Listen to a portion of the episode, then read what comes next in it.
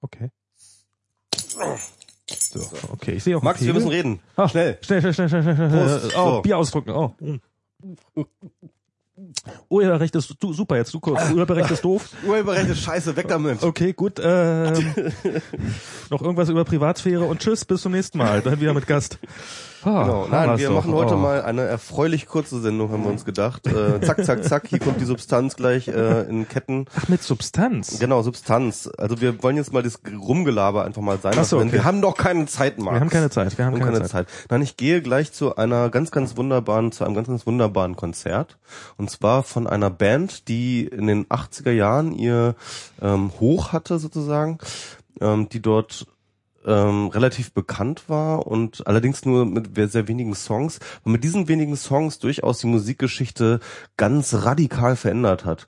Die, der Name der Band ist Fraktus und äh, die haben sind praktisch der Begründer ähm, oder sagen wir mal der Vorläufer des äh, Techno und äh, der ganzen äh, New Wave und so Geschichten gewesen und ähm, ja, ganz großartig. Die haben sich jetzt reunited und heute Abend geben sie ein Konzert in Berlin und ich bin dabei.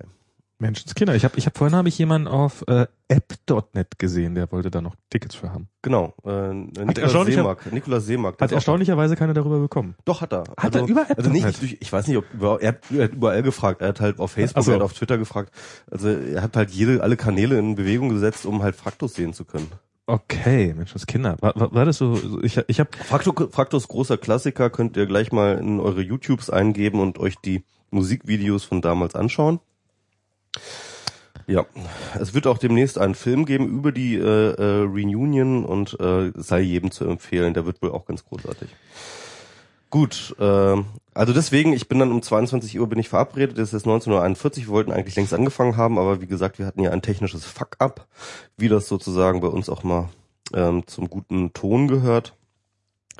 Ähm, ich habe jetzt trotzdem ein paar Themen gesammelt. Max, du musst mal reingucken, guck doch mal rein. Achso, du hast diese docs.google.com. Wie war gleich dein Passwort? Dein Passwort war, ah ja, fällt mir, ähm, Schwanz ab 73. Nein, das war, ach, und das ist ja jetzt, heißt jetzt nicht mehr Google Docs, sondern heißt jetzt das ja ist, Google das ist doch, Drive. das war mein YouPorn-Account, du Idiot. ach so. Also, Themen. Genau. Ähm, das müssen wir nur noch in eine Reihenfolge bringen. Ich finde, wir haben eigentlich genug. Ja, das ist, oh Gott, oh Gott, oh Gott, so viel Zeit haben wir doch gar nicht. Wir haben doch gar keine Zeit. Wir haben noch gar keine Zeit. wir haben müssen noch gar uns mal keine beeilen. Zeit. Wir müssen uns Max, jetzt beeil dich doch mal ein bisschen. Jetzt fangen wir mal an. ne? So, was was äh, ein Thema, was mir auf dem Herzen liegt, Ja. äh, weil ich damit äh, auch, äh, weil weil weil weil wir da beide äh, doch relativ stark dran beteiligt waren. Äh, am Ende der letzten Sendung hat Diana das noch gesagt. Genau. Ne? Die hat gesagt, äh, am, am Brandenburger Tor sind Flüchtlinge, geht da mal alle hin. Genau, das Refugee Camp war ähm, da fing gerade an, irgendwie auf Twitter einigermaßen ähm, eine gewisse Existenz zu äh, etablieren. Also Das lag, glaube ich, auch vor allem an Seeräuber Jenny, deren Tweets haben wir dort auch in, live im Podcast zitiert, wenn ich mich erinnere. Ah, okay. Seeräuber Jenny aka Anna Helm, ähm, die, die wir auf jeden Fall auch mal einladen müssen, die ist Synchronsprecherin. Ähm, Synchronsprecherin. Ja, genau. okay.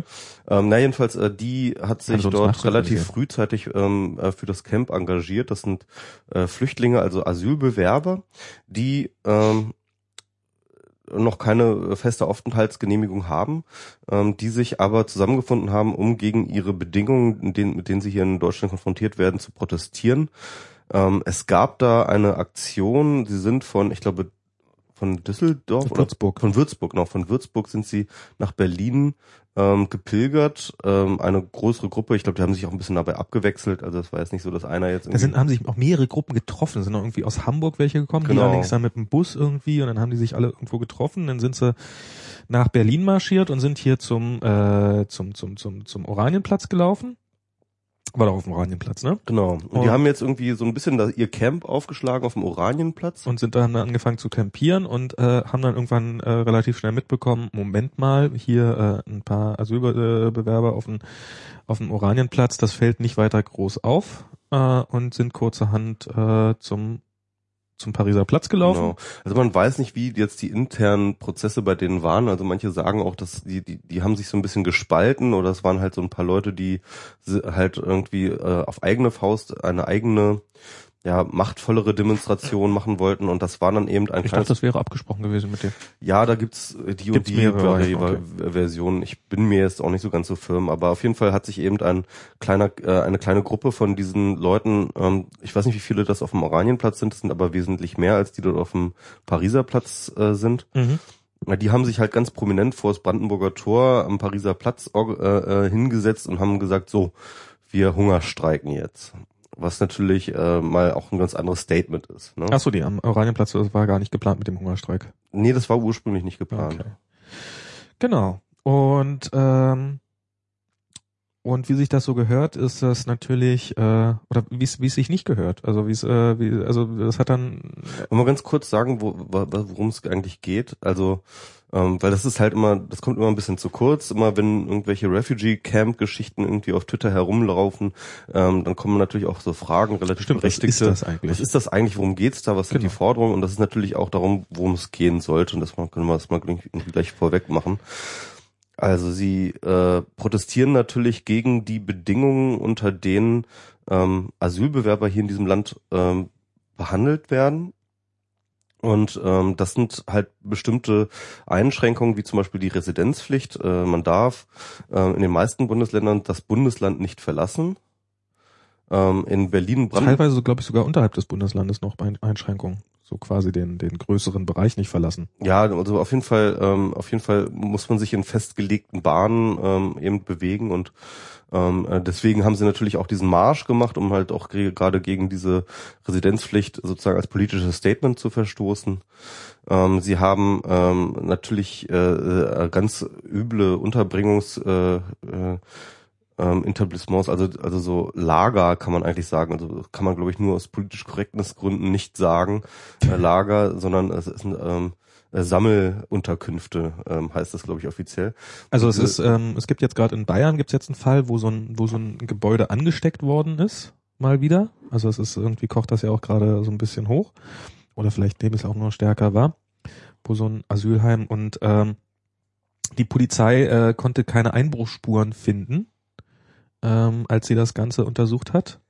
Ähm, jetzt ist wohl, lag das wohl daran, weil man dieses Asylheim, weil das nicht mal abgeschlossen ist. Hm. Also kann quasi, also das ist, ist keine Möglichkeit da, das äh, nachts die Tür zuzumachen. Also scheint schon irgendwie, äh, äh, ja, also die Bedingungen da sind ziemlich schlecht.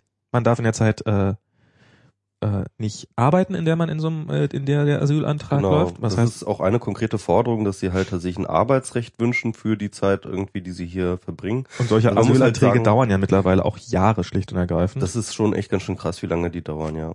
Und äh, natürlich, äh, ganz klar, ganz vorne natürlich die Abschiebepolitik. Da werden dann teilweise Leute abgeschoben ähm, in Länder, äh, in denen ihnen tatsächlich der sichere Tod droht.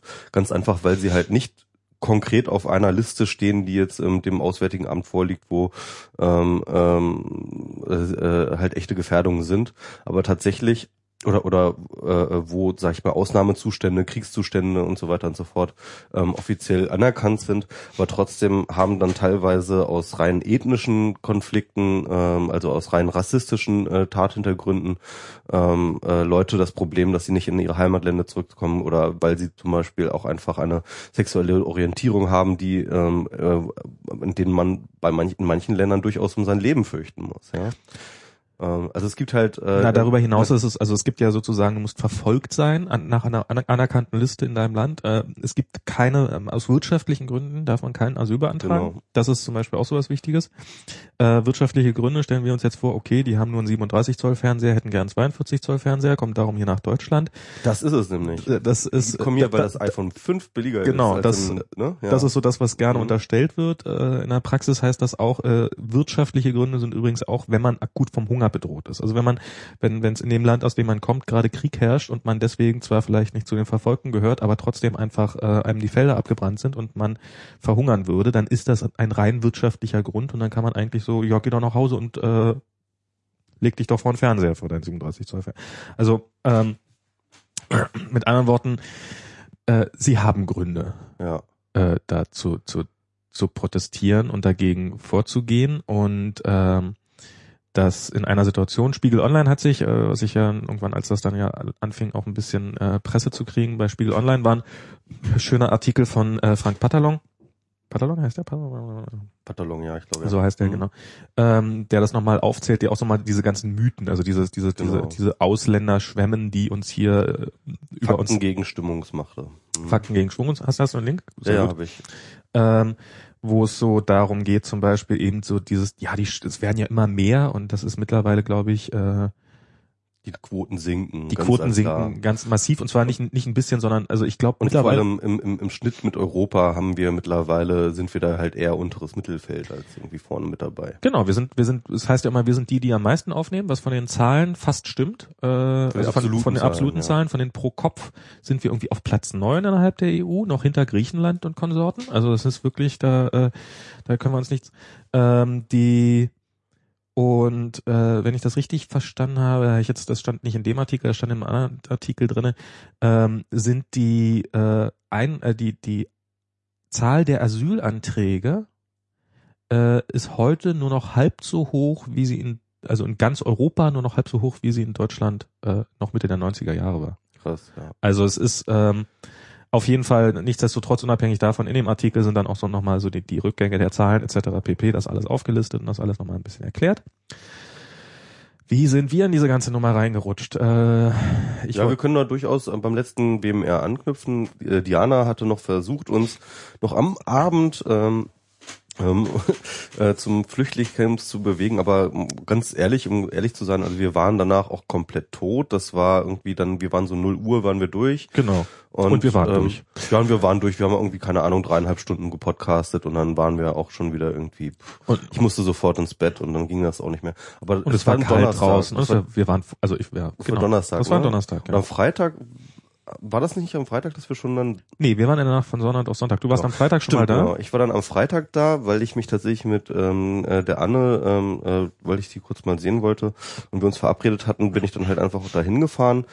Kurz vorher gefragt, was brauchen die da? Und zu der Zeit war natürlich ganz wichtig ähm, heißes Wasser, weil die haben natürlich auf dem Pariser Platz überhaupt gar keine Infrastruktur. Da gibt's ja gar keine Anwohnergebäude, wo man mal eben irgendwie Wasser holen kann oder, oder heißes Wasser oder Strom besorgen kann. Da gibt's ja natürlich nichts. Die sitzen dort auf dem nackten Stein eigentlich und äh, haben äh, äh, gar nichts und deswegen haben wir da Thermoskannen mit heißem Wasser dann vorbeigebracht. Und das war dann mein erster Kontakt so. Ja.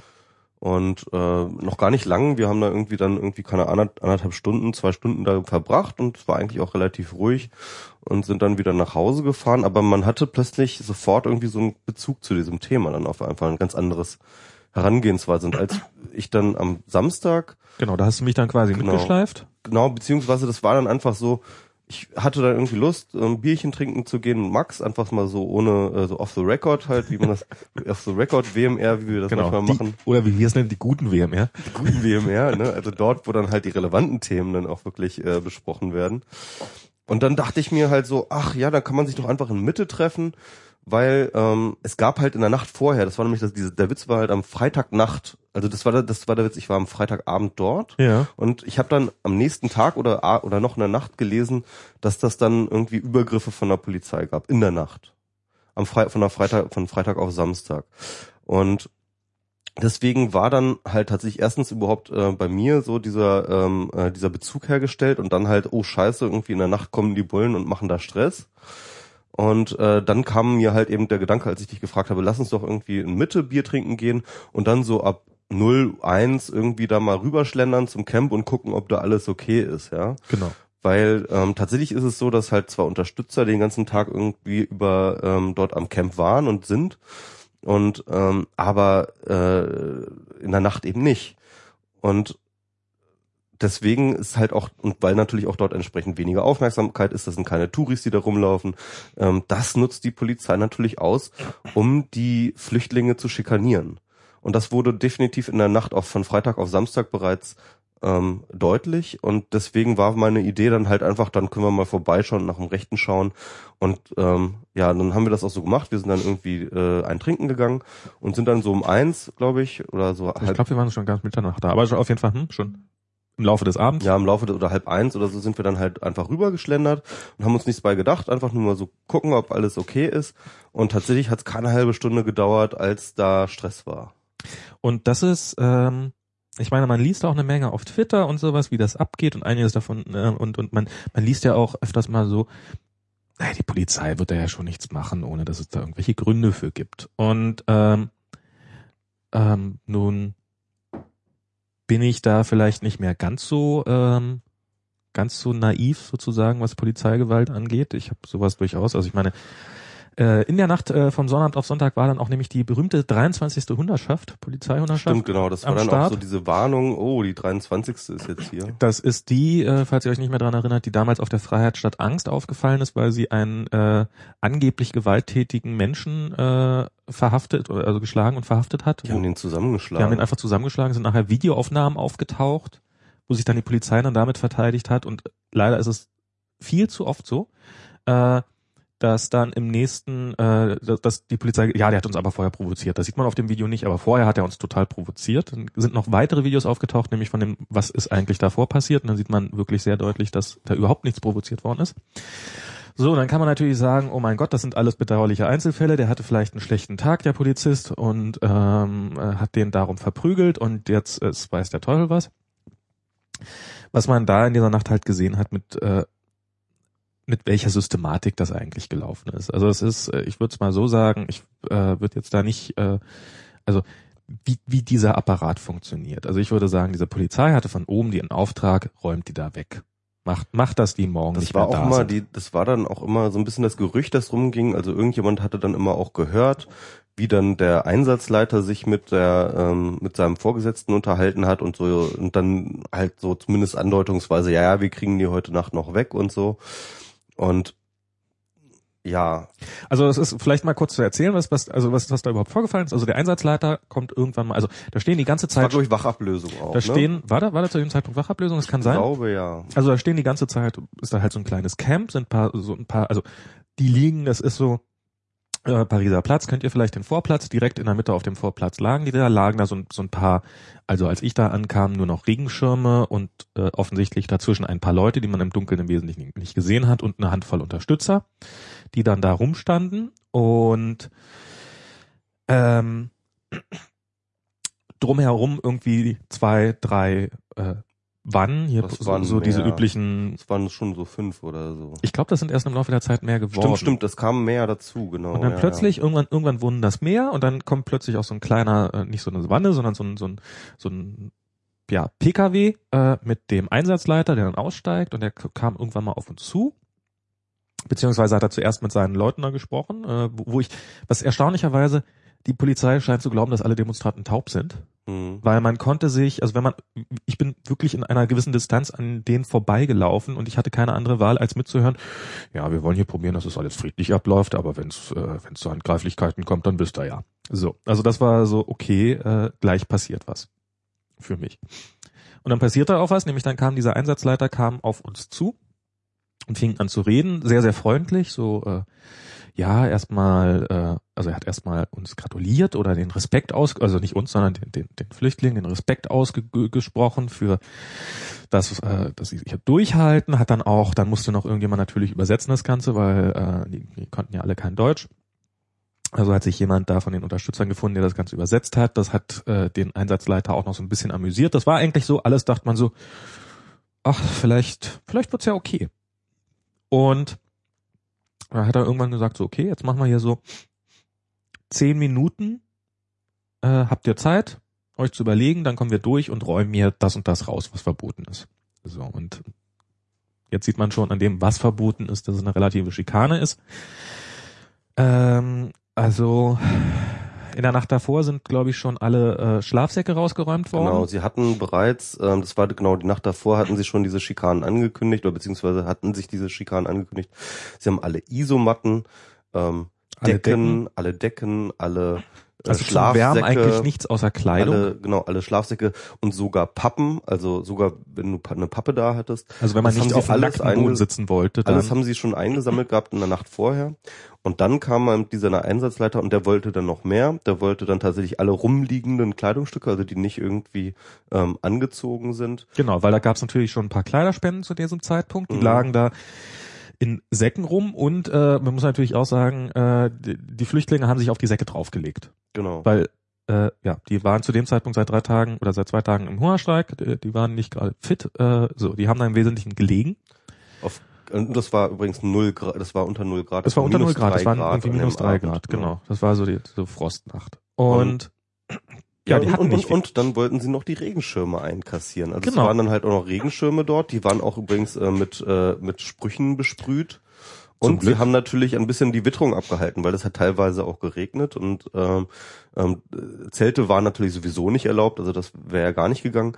Das heißt also, das war deren einzige Möglichkeit, überhaupt auch so ein bisschen sich ähm, äh, von der Witterung zu schützen. Das war übrigens, also das, äh, um jetzt mal hier so die Formulierung, das ist dann, dann, dann kommt da die Polizei durch und sagt, ja, diese Regenschirme sind ja auch deswegen, äh, müssen ja weg, weil man daraus, und dann deutet er auch darauf hin, dass die zusammen, also die waren unten Genau. zusammengebunden, weil das ja igluartige Gebäude seien, die daraus gebaut wurden. Also Genau. es liegen, es liegen, äh, un, ungelogen, es liegen drei Regenschirme nebeneinander, die zusammengebunden sind und mit einer, einer Wasserflasche festhalten, damit sie nicht, wegfliegen. Ja. Und äh, das äh, wird dann von der Polizei als igluartiges Gebäude bezeichnet.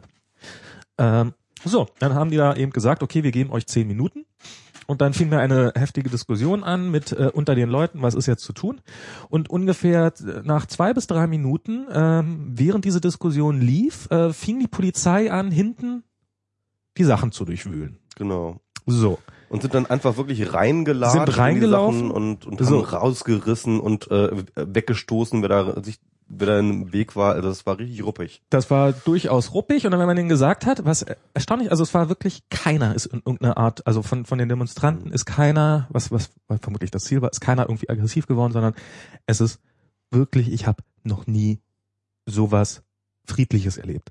Dass man so auf eine Demo geht und dass da irgendwo ein dämlicher schwarzer Block dabei ist, der jetzt dringend Steine werfen muss und so weiter und so fort, aber im Wesentlichen alles friedlich ist, hundertmal erlebt. Aber ich habe wirklich, da ist nicht einer in irgendeiner Form irgendwas passiert, was man irgendwie negativ Die sehen haben alle könnte. sehr, sehr ruhig versucht zu diskutieren mit der Polizei und wirklich Genau. äh, mit Engels Geduld jede noch so kleine äh, Zugeständnis da abzuringen.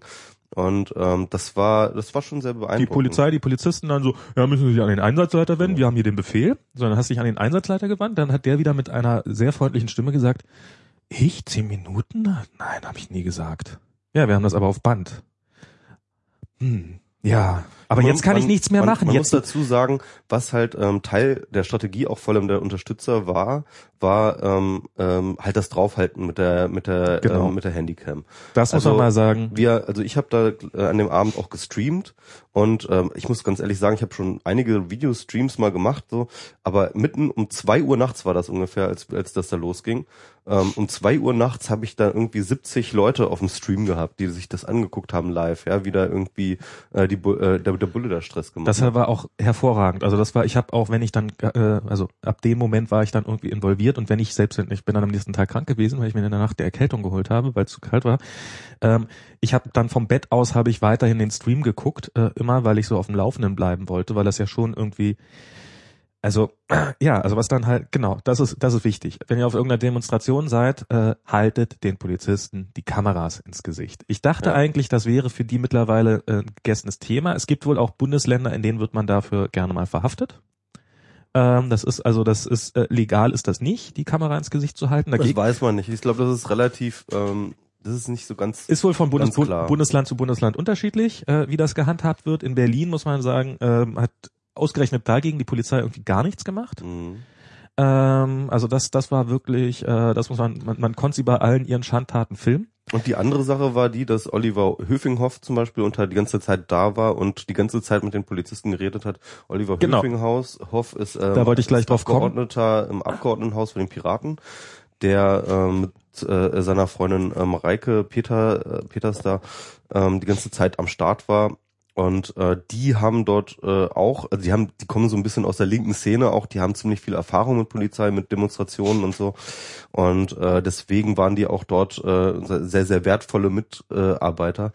Und tatsächlich ähm, hat dieses ähm, ähm, äh, dieser Status des Abgeordneten ähm, den Oliver halt hat, hat dort auch eine ganze Menge mitgebracht. Also jemand hat den, hat das Gespräch belauscht, wie der Einsatzleiter dann mit seinem Chef geredet hat, dass er komplett überfordert ist, dass er hier von irgendwie von permanent von drei Kameras irgendwie gefilmt wird ähm, und halt irgendwelche Abgeordneten ihn hier voll labern ähm, und äh, er da halt irgendwie äh, äh, nicht äh, so agieren kann, wie ihm das gerne, wie er das gerne würde. Genau, weil da sind dann, also die haben dann, äh, was was die Polizei dann gemacht hat, ist halt alle verbotenen Sachen wie Decken etc. pp. rauszunehmen und vor allen Dingen auch Regenschirme, dann natürlich auch alle Decken gab's ja schon gar nicht mehr. Also Decken gab's, ja also ich glaube ein zwei Decken waren mhm. da vielleicht noch dabei. Ähm, eben die ganzen Regenschirme wurden alle eingesammelt und äh, dann waren die Regenschirme jetzt weg und waren im Polizei Polizeigewahrsam sozusagen und dann war die Polizei auch erstmal wieder außen vor.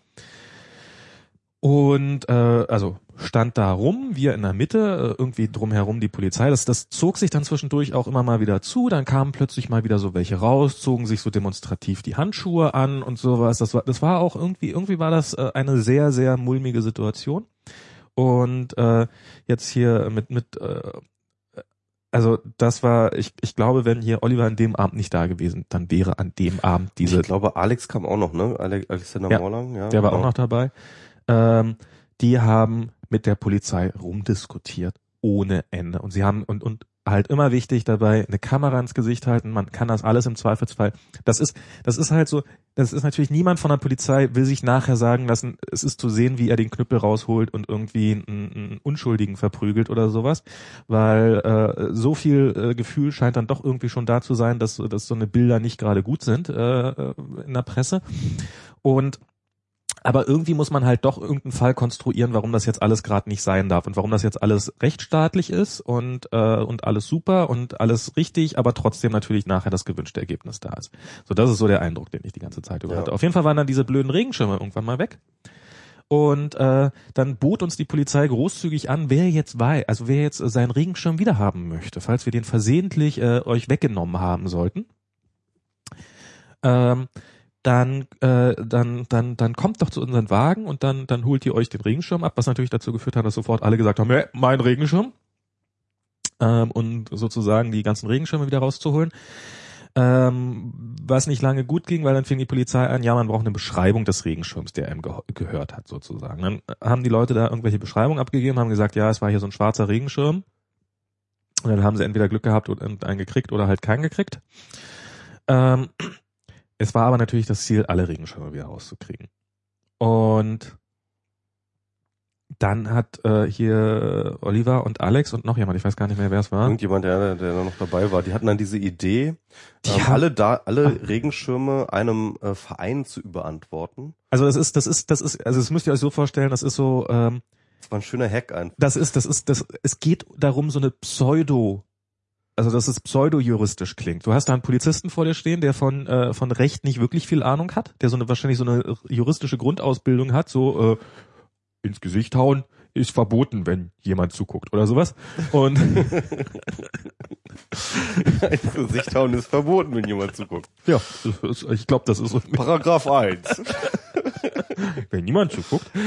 Äh, und und äh, hier äh, Oliver und Alex und äh, sie hatten eigentlich auch nicht wirklich Ahnung, aber es klang so, als ob es irgendwie rechtlich in Ordnung sein könnte. Genau, wenn dann irgendwie ein Verein die Regenschirme genau, besitzt und dann muss dann die Polizei dem Verein diese da und so weiter. Genau, dann, dann kann der, dann kann der, nee, dann kann der Verein sein, sein Eigentum zurückfordern und kann als Person sozusagen auftreten als äh, Verein. Ja. Also wurde jemand gesucht, der zufälligerweise auch äh, ein EV hat, einen Verein hat. Ähm, der hat sich dann auch schnell gefunden. Äh, der Name passte sogar irgendwie so fast gut und ganz gut. Ähm, dann sind alle mal rumgegangen, haben gefragt, hey, ist es okay, wenn wir eure Regenschirme mit einsammeln? Dann hat die Polizei gesagt, Ah, jetzt können wir euch, das ist doch viel zu wertvoll, so ein Regenschirm. Das ist doch so ein, so ein also es waren halt irgendwelche Schrottregenschirme, das können wir euch da, wenn nachher der eigentliche Besitzer kommt. Mhm. Und dann kam irgendwie, ich glaube, dann kam Oliver auf die clevere Idee zu sagen, wie? Sie haben die Beschlagnahmung nicht quittiert? Ja, genau, das müssen sie nämlich eigentlich machen, ja. Das müssen sie nicht, äh, das müssen sie normalerweise äh, So, und, das, und dann kriegte man so mit, das war so der Moment, in dem dann der Polizist, der bisher, bis dahin wirklich immer so, so Der Einsatzleiter. der Einsatzleiter, der so, ein- der so, ein- ein- so ein freundliches, aber schon arschlochmäßiges Grinsen drauf hatte, so, so, so irgendwie so die Gesichtszüge entglitten und er, und er sich dachte, scheiße. und Und, und der, der Witz war dann irgendwie, dann haben sie angefangen, ähm, genau, sie, hat- äh, eine der Argumentationen war übrigens auch, ähm, diese äh, Regenschirme seien eben tatsächlich auch politische, politisches Material, weil äh, da waren ja Genau. auch tatsächlich auch ähm, zur Meinungsäußerung? Ähm, äh, genau, das waren, das waren äh, äh, sozusagen äh, Utensilien zur Meinungsäußerung. Tatsächlich waren da auch äh, Sprüche drauf, waren da Genau. auch äh, Forderungen drauf äh, abgebildet. Und die darf man natürlich nicht einsammeln Genau. bei einer Demonstration. Und dann haben sie die erstmal angefangen rauszugeben wieder, also die ähm, Regenschirme, die ähm, ganz eindeutig politische Botschaften transportiert haben. Und dann nach und nach, dann haben sie einfach dann irgendwann aufgegeben, haben einfach alle rausgegeben. Die haben dann irgendwann mal, das war dann noch so eine Kiste und dann war Ja, noch, ja. irgendwie war noch die Bedingung, dass diese Kiste jetzt unbedingt vom Pariser Platz, ähm, äh, vom Pariser Platz entfernt werden muss, weil die darf hier halt nicht sein, weil Regenschirme auf dem Pariser Platz, wissen wir alle, Gefahr für Leib und Seele für jedermann. Ähm, es ist ja tatsächlich Argumentation der, äh, der CDU, dass Regenschirme gegen Recht und Ordnung verstoßen, also gegen, gegen Sicherheit und Ordnung.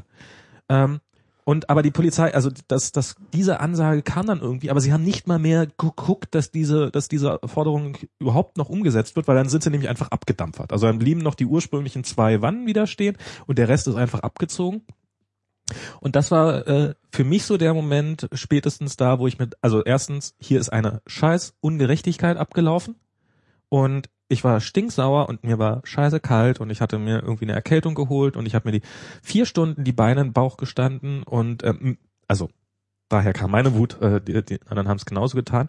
Ähm, Wir waren dort vier Stunden und wir waren echt fertig danach. Und Wir waren meine, echt fertig danach. Leute, die machen dort Hungerstreik seit drei Tagen. So, Genau. ne? Das war so ein bisschen und die so, Polizei hat nichts Besseres zu tun, als damit 40 Mann und Nachtzuschlag und allem Pipapo aufzuschlagen, um im Endeffekt Äh, zwei, um zwei Uhr nachts diese Leute dann zu drangsalieren. um da, um, um ein paar Regenschirme für ein paar Stunden zu beschlagnahmen. ja. Und Und vor allem alles aufzuschrecken und alles und so weiter. Das war das eine. Also ich war, wir waren alle, glaube ich, stinksauer, aber wir hatten auch ein Erfolgserlebnis. Also es Ja. ist, es, es ist, man kann, man, man kann die, man kann die besiegen. Man kann, Genau. man kann sie austricksen. Und von da ab war ich involviert. Also von da ab war es so, dass wenn ich morgens aufgestanden bin, dass ich als erstes nachgeguckt habe, was ist da abgegangen, was ist, was ist jetzt für Und da eine ging es ja Sauerei. dann erst los. Also das Prob- äh, also dann am Sonntagnacht, da konnte ich halt leider überhaupt nicht hin, Ja. weil ich äh, äh, am Montagmorgen äh, einen Termin hatte. Und, und da, aber da war dann halt auch ähm, ähm, genau das gleiche wieder. Also wieder ein neuer, ähm, ein neuer Einsatzleiter, wieder eine äh, neue äh, äh, Hundertschaft, die da war und äh, die dann halt wieder neue Regeln gemacht hat und die dann wiederum alles neu interpretiert hat. Das war dann richtig krass. Da hieß es dann so ähm, nicht nur irgendwie, dass äh, äh, alle Utensilien sozusagen weggeräumt werden sollen, sondern auch alle Taschen und alles, was so auf dem Boden lag. Ja, also man muss alles, es alles in der Hand halten. Genau. Dass man, das dürfe nicht auf dem Boden liegen. Und dann musst du dir vorstellen, wie da diese gesamten Refugees, also die dann äh, schon vier Tage Hungerstreik machten, ne, äh, nachts um zwei, ähm, äh, nachts um zwei bei Regen, äh, bei Minusgraden, ähm, oder ich weiß nicht, ob es dann noch Minus oder ob es, naja, auf jeden Fall ähm, Scheiße kalt. scheiße kalt war und dann ähm, Taschen, die teilweise irgendwie mehrere Kilo wogen, mehrere Stunden lang irgendwie in der Hand halten mussten. Ja, also also das sind wirklich Schikanen, das kann man sich nicht ausdenken und äh, äh, was was die dort durchmachen mussten. Und zwar und das hat das ärgert mich halt wirklich. Die Polizei weiß ganz genau, dass die, dass, dass so etwas äh, tagsüber nicht geht und dass sie halt echt immer nachts kommen. Also so richtig wie wie die letzten, wie die Kriminellen, wie die asozialen. Also äh, ähm, äh, ich war wirklich schockiert. Ich habe das dann leider nur irgendwie ähm, im Nachhinein mitgekriegt und so und dann hieß es irgendwie um neun Uhr, genau, da, die haben die auch wirklich von der Nacht ähm, bis in den Montagmorgen bis um elf haben sie die drangsaliert. Und ähm, äh, das war der Witz. Also das war dann tatsächlich, dass Leute, äh, das halt um um um neun oder ich glaube um acht oder neun kam halt wieder eine Wachablösung, die halt dann um äh, die die bis morgens bis in den Vormittag hinein haben die die äh, äh, drangsaliert. Das war richtig richtig heftig. Ähm, also da hat sich die Polizei echt richtig richtig ähm, verdient gemacht, also an Menschlichkeit. Das Dann- war Dann wurden natürlich mal wieder sämtliche Regeln, also das, das, das war so das nächste. Also so, so, so wie geht die Polizei bei sowas überhaupt vor?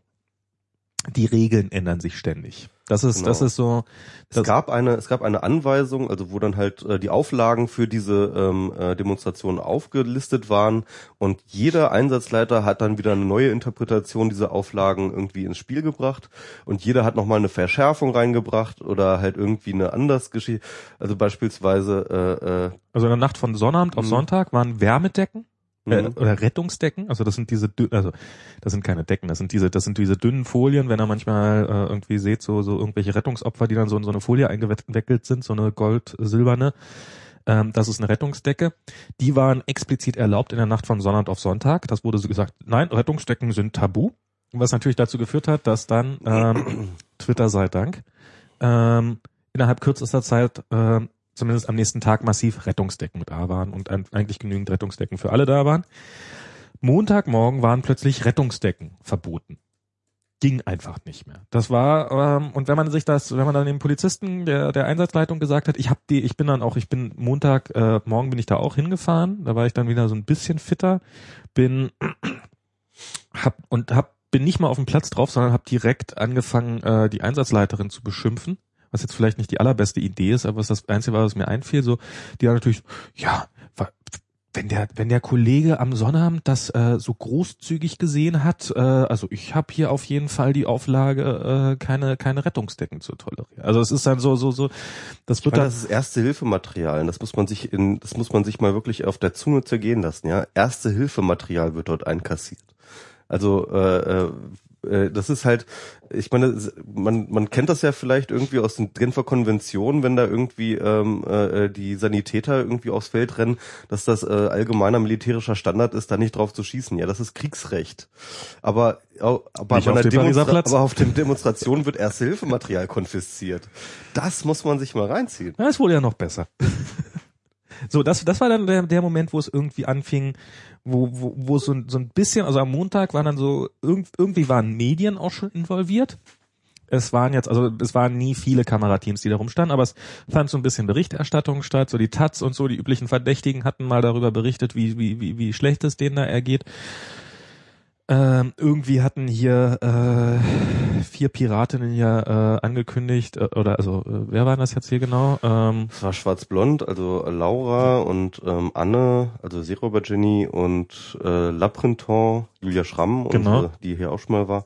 Und äh, dann noch Anke Domscheit-Berg. Genau, Anke Domscheit-Berg hatten angekündigt, äh, auf dem Pariser Platz blank zu ziehen. Das war die Idee von Laura. Es, man muss so ein bisschen die Genese davon erklären. Ja. Also, ähm, Laura hatte getwittert, dass sie mit einem Journalisten gesprochen hat und ihn versucht hat, also es gab halt ziemlich viel Mobilisierung, auch gerade aus dem Piratenpartei heraus, äh, Versuche der Mobilisierung der Presse zu diesem Camp. Ja, also die sollen da halt irgendwie berichten.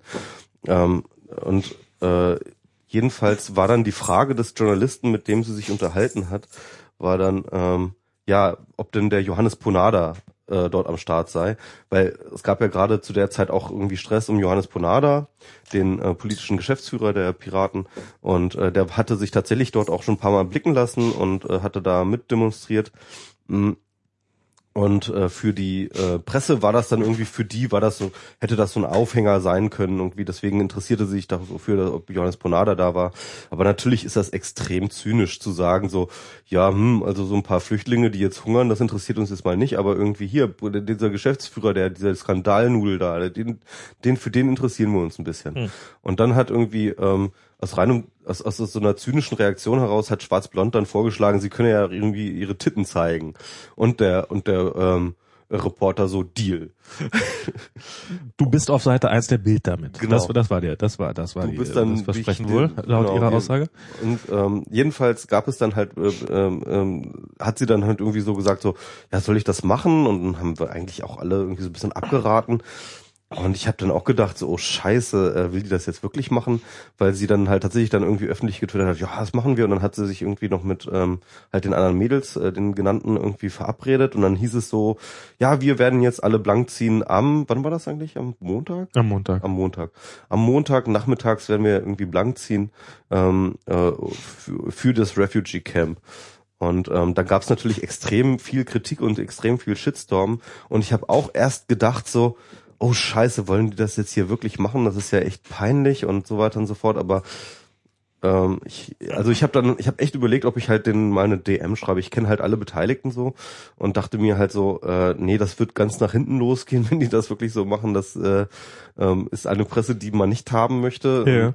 Ja. Ähm, aber ich habe dann halt auch gedacht so nee äh, die machen die, die die die werden das nicht machen die die wollen die Pre ich habe mir ich habe mir ich habe dann wirklich gedacht die wollen wahrscheinlich die Presse trollen ich habe nicht nachgetraut nachzufragen aber ich habe mir das schon gedacht so und deswegen habe ich dann halt auch wirklich niemanden Ich gefragt. nicht und stand da ganz erwartungsvoll. Nee, ich nee, und ich, ich hatte dann aber tatsächlich irgendwie, ich saß dann, das war irgendwie, was nicht, 13 Uhr oder so? 13 Uhr war das, glaube ich, ne? Keine Ahnung. Ich saß zu dem Zeitpunkt ähm, vor dem Rechner, vor dem Livestream und dachte mir, bitte tut es nicht, bitte tut es nicht, bitte tut es nicht.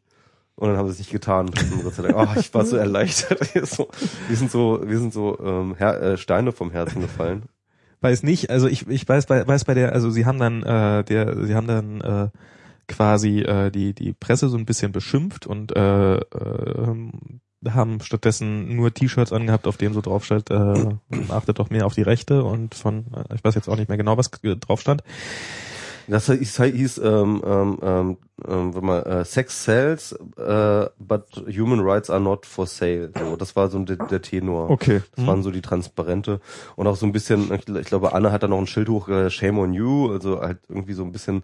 Also es ging natürlich darum, die Presse zu demaskieren in ihrem ähm, also beziehungsweise die Relevanzkriterien der Presse da einfach zu demaskieren und äh, irgendwie in Relation zu stellen.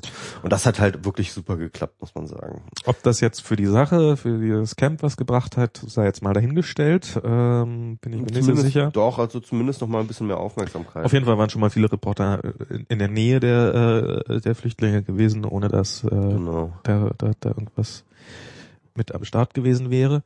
So, ja, und ähm, von da ab wurde es langsam so zum bisschen, ähm, also es, es sprach sich so rum. Es waren, ich glaube, da ging das auch richtig los mit den Medienberichterstattungen. Also so am also Montag. Mo Montagabend war waren, glaube ich, 200 Leute da. Mhm, genau. Also da, stimmt, da war, da war Diana ist Montag, Mo, äh, Diana war Sonntag dann da, als ich krank war und Montag war ich dann auch noch ein bisschen zu krank.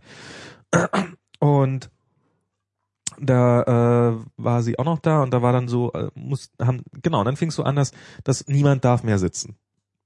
Und dann waren plötzlich 200 Leute auf dem Platz. Und was passiert eigentlich, wenn wir uns jetzt einfach mal hinsetzen?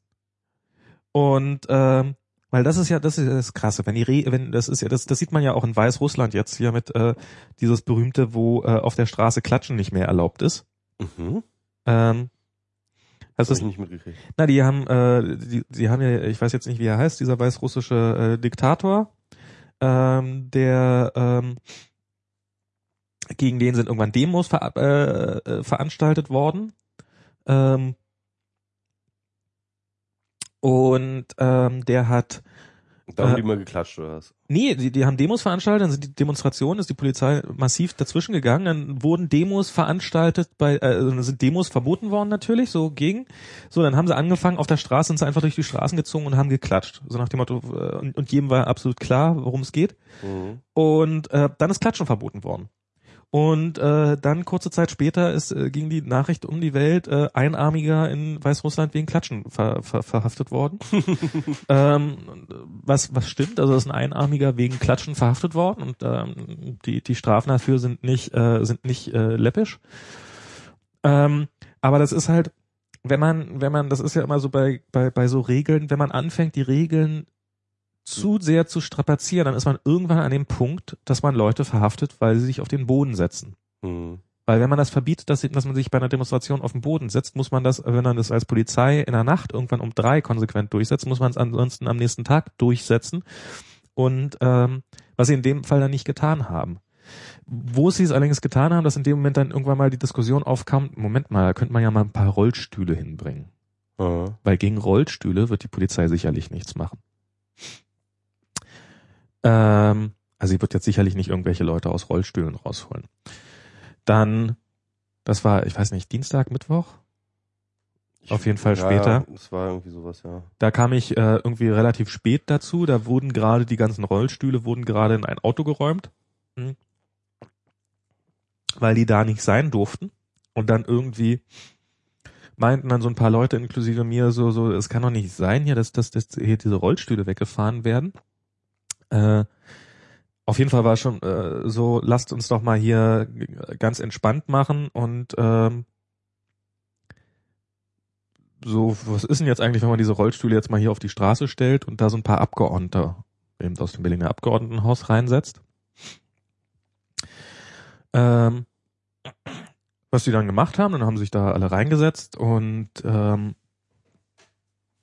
das ähm, ja und und ähm, die sind dann haben sich damit fotografieren lassen und Videos sind gemacht worden und dann hat die Polizei da in dem Moment nicht eingegriffen, weil das ja noch nicht auf dem Rundell war, also das war irgendwie zehn Meter weiter nach rechts, sondern ähm, zogen sich dann die, äh, wurden die Leute dann rübergezogen und ähm, auf, auf das Rundell und äh, und plötzlich fing die Polizei an, furchtbar aktiv zu werden und dann schnappte sie sich tatsächlich einen Rollstuhl nach dem anderen mit Personen da drinnen, schob die zur Seite. Äh, natürlich alles wiederum nicht gerade auf die freundliche Art. Ähm, also Zivildienstausbildung hat von denen wahrscheinlich keiner gemacht. ähm, zogen die ran, nahmen die Leute, setzten sie auf irgendwelche Bänke ab, weil so nach dem Motto, könnte ja sein, dass sie tatsächlich nicht laufen können, und nahmen danach die Rollstühle und äh, packte sie ein, konfiszierte sie. Also sie wurden dann in den Wagen gehoben, einer ist dabei noch kaputt gegangen, hat die Polizei direkt noch kaputt gemacht.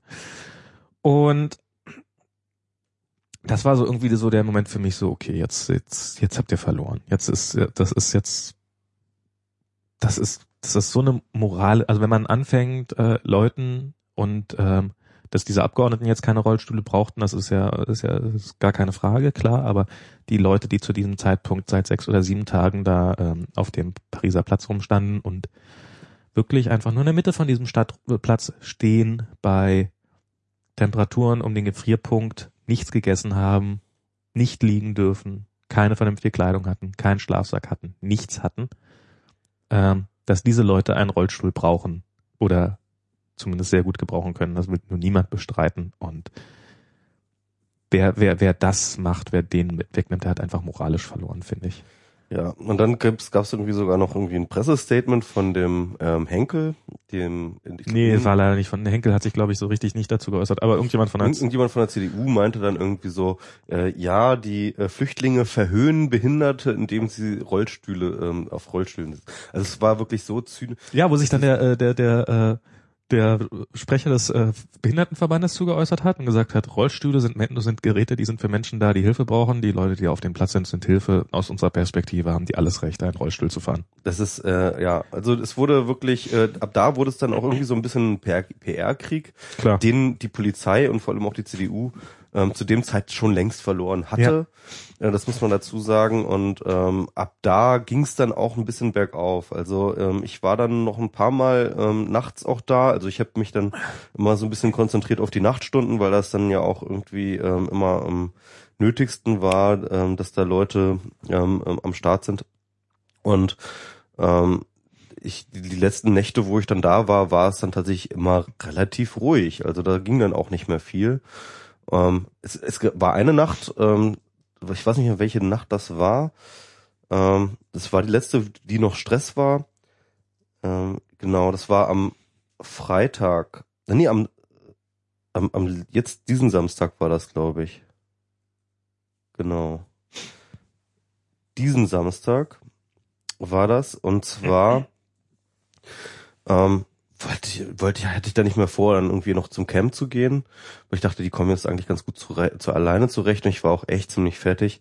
Und ähm, ähm, ich wollte dann halt, ähm, ähm, ich wollte dann halt einfach äh, mit sie zusammen einfach mal einen ruhigen machen. Wir hatten dann irgendwie ähm, halt, oh Gott, äh, bin ich hier gerade, ich bin hier, ich bin hier gerade im falschen Monat, oder? Das war gar nicht am Samstag, Quatsch, das war nicht am Samstag. Ja, ich muss hier gerade, ich habe hier gerade ähm, Scheiße, wo war denn das? Mhm.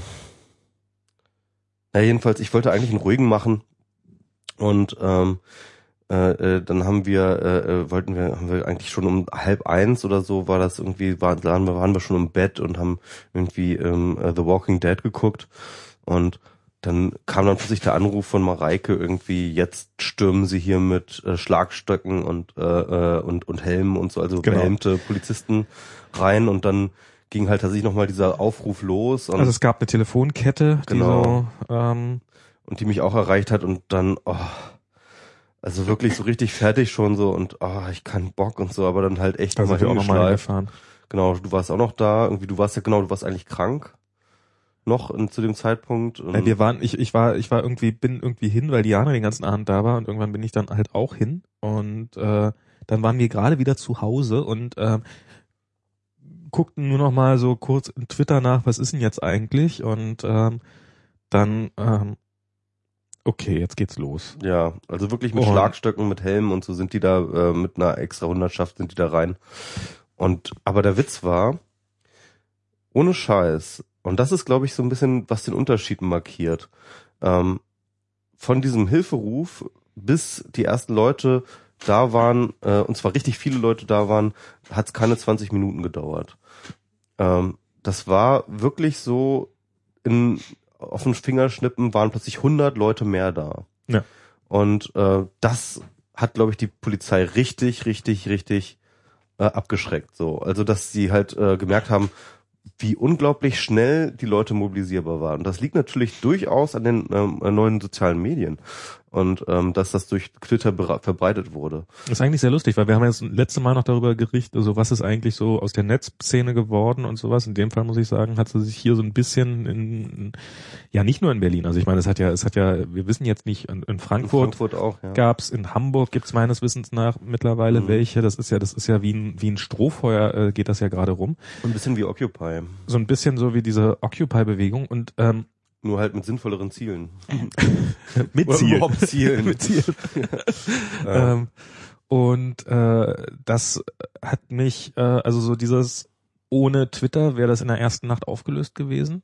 Ähm, ich finde, ähm, also den, also hier so Leuten wie De Beer und hier Oliver und äh, die, die in Vor allem Berlin. Oliver und Mareike, das ist unfassbar, was die gemacht haben. Also die haben dort ähm, teilweise über 30 Stunden am Stück immer wieder dort gestanden. Dann sind die mal für fünf Minuten, äh, für fünf Stunden schlafen gegangen und sind dann sofort wiedergekommen. Das also war echt- beispielsweise dort diese Nacht, äh, als diese Polizei da äh, mit den Schlagstöcken rein, rein äh, ist, Also das gerade war- Mareike sah auch echt fertig ja, aus. die war auch einfach komplett fertig. Die waren ja schon, die waren schon vor der Haustür, ne, Oh, als als als der Hilferuf kam. Und ähm, dann sind die nochmal zurück und haben dann nochmal bis Ewigkeiten da gestanden. Also das ist echt krass. Also die haben dort Unmenschliches geleistet und ich äh, äh, ich habe dann Mareike nur noch irgendwann, wenn ich sie gesehen habe, nur noch damit gelöchert, dass sie endlich mal ins Bett gehen muss. Weil wirklich, wenn wir uns unterhalten haben und wir hatten eine kurze Pause, dann ist sie so in sich zusammengesackt und so. Also das war nicht mehr schön mit anzusehen. Also die haben sich wirklich tot gemacht. Also gerade Oliver und Mareike haben sich dort tot Ja. gemacht. Auch Anna hat sich da ziemlich tot gemacht. Ähm, äh, wobei Anne dann halt auch ziemlich viel noch arbeiten musste nebenbei. Und ähm, äh, ja, also es war, äh, das war wirklich, da haben sich einige Leute auch richtig, richtig krass reingehängt. Also wir haben, also ich habe halt mal versucht, ein bisschen was zu helfen, immer ein bisschen abends Klar. und nachts halt irgendwie so ein bisschen mit aufzupassen, aber da waren echt Leute äh, wirklich Tag und Nacht vor Ort und haben dort organisiert und so. Und Mareike gehört definitiv zu Und das hat auch, das hat wirklich auch scheiße viel gebracht. Also Ja. das ist, das ist nicht Ja. so, dass da irgendwelche Leute, ja, wir machen jetzt hier mal und dann, dann bringt das nachher nichts, sondern es war, dass das ganze, äh, äh, also dass da, dass da Abgeordneten aus dem Abgeordnetenhaus da waren, das hat unglaublich viel gebracht. Ab, Ja. Bis zu einem gewissen Punkt waren es quasi nur Piraten. Und äh, es ist ja auch gern mal in den ganzen Diskussionen den Piraten unterstellt worden, so, "Hä, ihr macht das nur zu eurem politischen, also sorry, habe ich da vor Ort nicht gesehen. Ich war, also das war, die waren da, die haben sich die Beine in den Bauch gestanden, die haben sich die Nächte um die Ohren geschlagen, also gerade hier Oliver. Ähm, die waren, also es waren Und eigentlich wir haben es auch nicht raushängen lassen. Sie- Also es gab dort nicht- keine es gab- es gab- Piratenfahne, es gab keine- kein Piratenlogo und es Du hast dort nicht mal erfahren, dass äh, wer, wer sie sind, wenn wenn sie sich nicht gerade äh, wirklich der Polizei halt gegenüber als Abgeordnete so Moment mal, ich will mal mit ihnen reden, weil als Abgeordneter hast du nämlich bestimmte Rechte. Nicht wahnsinnig viele Rechte, im Wesentlichen die gleichen Rechte wie ein Journalist hat, nämlich äh, Fragen stellen zu dürfen, was denn da eigentlich abläuft. Und das hat schon gereicht. Das, also davon das haben sie Gebrauch gemacht. Das halt einen psychologischen Moment Natürlich. einfach. Das hat einen psychologischen Moment und das ist, den kann man echt ausnutzen. Und dann irgendwann kamen dann auch Abgeordnete von den Linken und von den Grünen und äh, auch Bundestagsabgeordnete. Und irg irg irgendwann fing es dann an, dass dann, äh, als Christian Ströbele kam, war dann irgendwie klar, okay, jetzt ist es, jetzt wird's Folklore hier. Das ist jetzt äh, Ja, also Aber- war ja nicht der einzige. Es Ja, waren ja echt dann ziemlich viele auch Staatsminister da und es waren dann auch echt ziemlich viele. Genau. Und dann gab es halt, also der Höhepunkt, eigentlich der politische Höhepunkt, der war dann ja erreicht äh, vor ein paar Tagen, als ähm, die, einen Moment, äh, als die Maria Böhmer, äh, das ist die Integrationsbeauftragte der Bundesregierung, dann tatsächlich äh, Gespräche aufgenommen hat mit den Flüchtlingen ja, ja. ähm, über konkrete Maßnahmen. Und das ist, ähm, also das war dann auch tatsächlich, das markierte den Ende, das Ende des Hungerstreiks dann tatsächlich. ja. Ähm, äh, sie haben sich da irgendwie in, in, ähm, in die Akad- Akademie der Künste zurückgezogen und haben dort ähm, diskutiert. Also da muss ich sagen, das war für mich der Punkt, wo ich sagte, okay, auf das, das, jetzt hat es ein Niveau erreicht, mit dem konnte, auf das konnte vorher niemand hoffen. Also als Ja, das war auf jeden Fall eine ganze die, Menge. also alles andere wäre illusorisch gewesen. Ich glaube nicht, dass es im Endeffekt viel bringen wird, muss ich auch gleich vorne weggeben. Ich glaube nicht, dass sich wirklich was ändern wird. Aber ähm, ja, es hat auf jeden Fall der äh, Wille war da. Also ziemlich- naja, ziemlich Awareness war da irgendwie und die Aufmerksamkeit war dann Die Aufmerksamkeit irgendwie war gegeben, da und es gab tatsächlich auch ein paar Zugeständnisse. Äh, sie hat unter anderem gesagt, dass sie ähm, gegen diese Residenzpflicht ähm, mit den einzelnen Bundesländern, das muss man halt mit den Bundesländern leider besprechen, weil die ähm, setzen die durch oder nicht. Ja. Okay. Das sind Auflagen der, der Länder und dass sie halt sich äh, für die Aufhebung der Residenzpflicht einsetzen wird bei den Ländern, dass äh, ähm, ähm, bestimmte ja, jetzt habe ich die äh, einzelnen ähm, Zugeständnisse nicht mehr am Wort. Es war natürlich viel, ähm, ja, man wird sich jetzt drum kümmern und so Mhm. weiter und so fort. Ähm, Abschiebe, äh, Abschiebebedingungen oder Abschiebe ähm, äh, äh, Vorbedingungen und sowas wollte sie nicht diskutieren, aber es gab halt ein paar Punkte, wo sie gesagt hat, ja, da müssen wir was verbessern, auch gerade bei der Unterbringung und so weiter. Ähm, da müssen wir, äh, äh, da müssen wir äh, gucken irgendwie und ähm, ja, also äh, da gab's, es hatte schon ein paar, ein paar äh, äh, konkrete Ergebnisse hat das schon gebracht. Naja, konkret ist bisher noch nichts. Ein Haufen Die konkrete nicht, also ich meine, also so ein paar ähm, Zugeständnisse. Ein Haufen, Haufen Versprechen. Haufen Versprechen hat das gebracht. genau. Kleinen Haufen Versprechen. Ähm, es soll dazu dann irgendwie bis zum 15.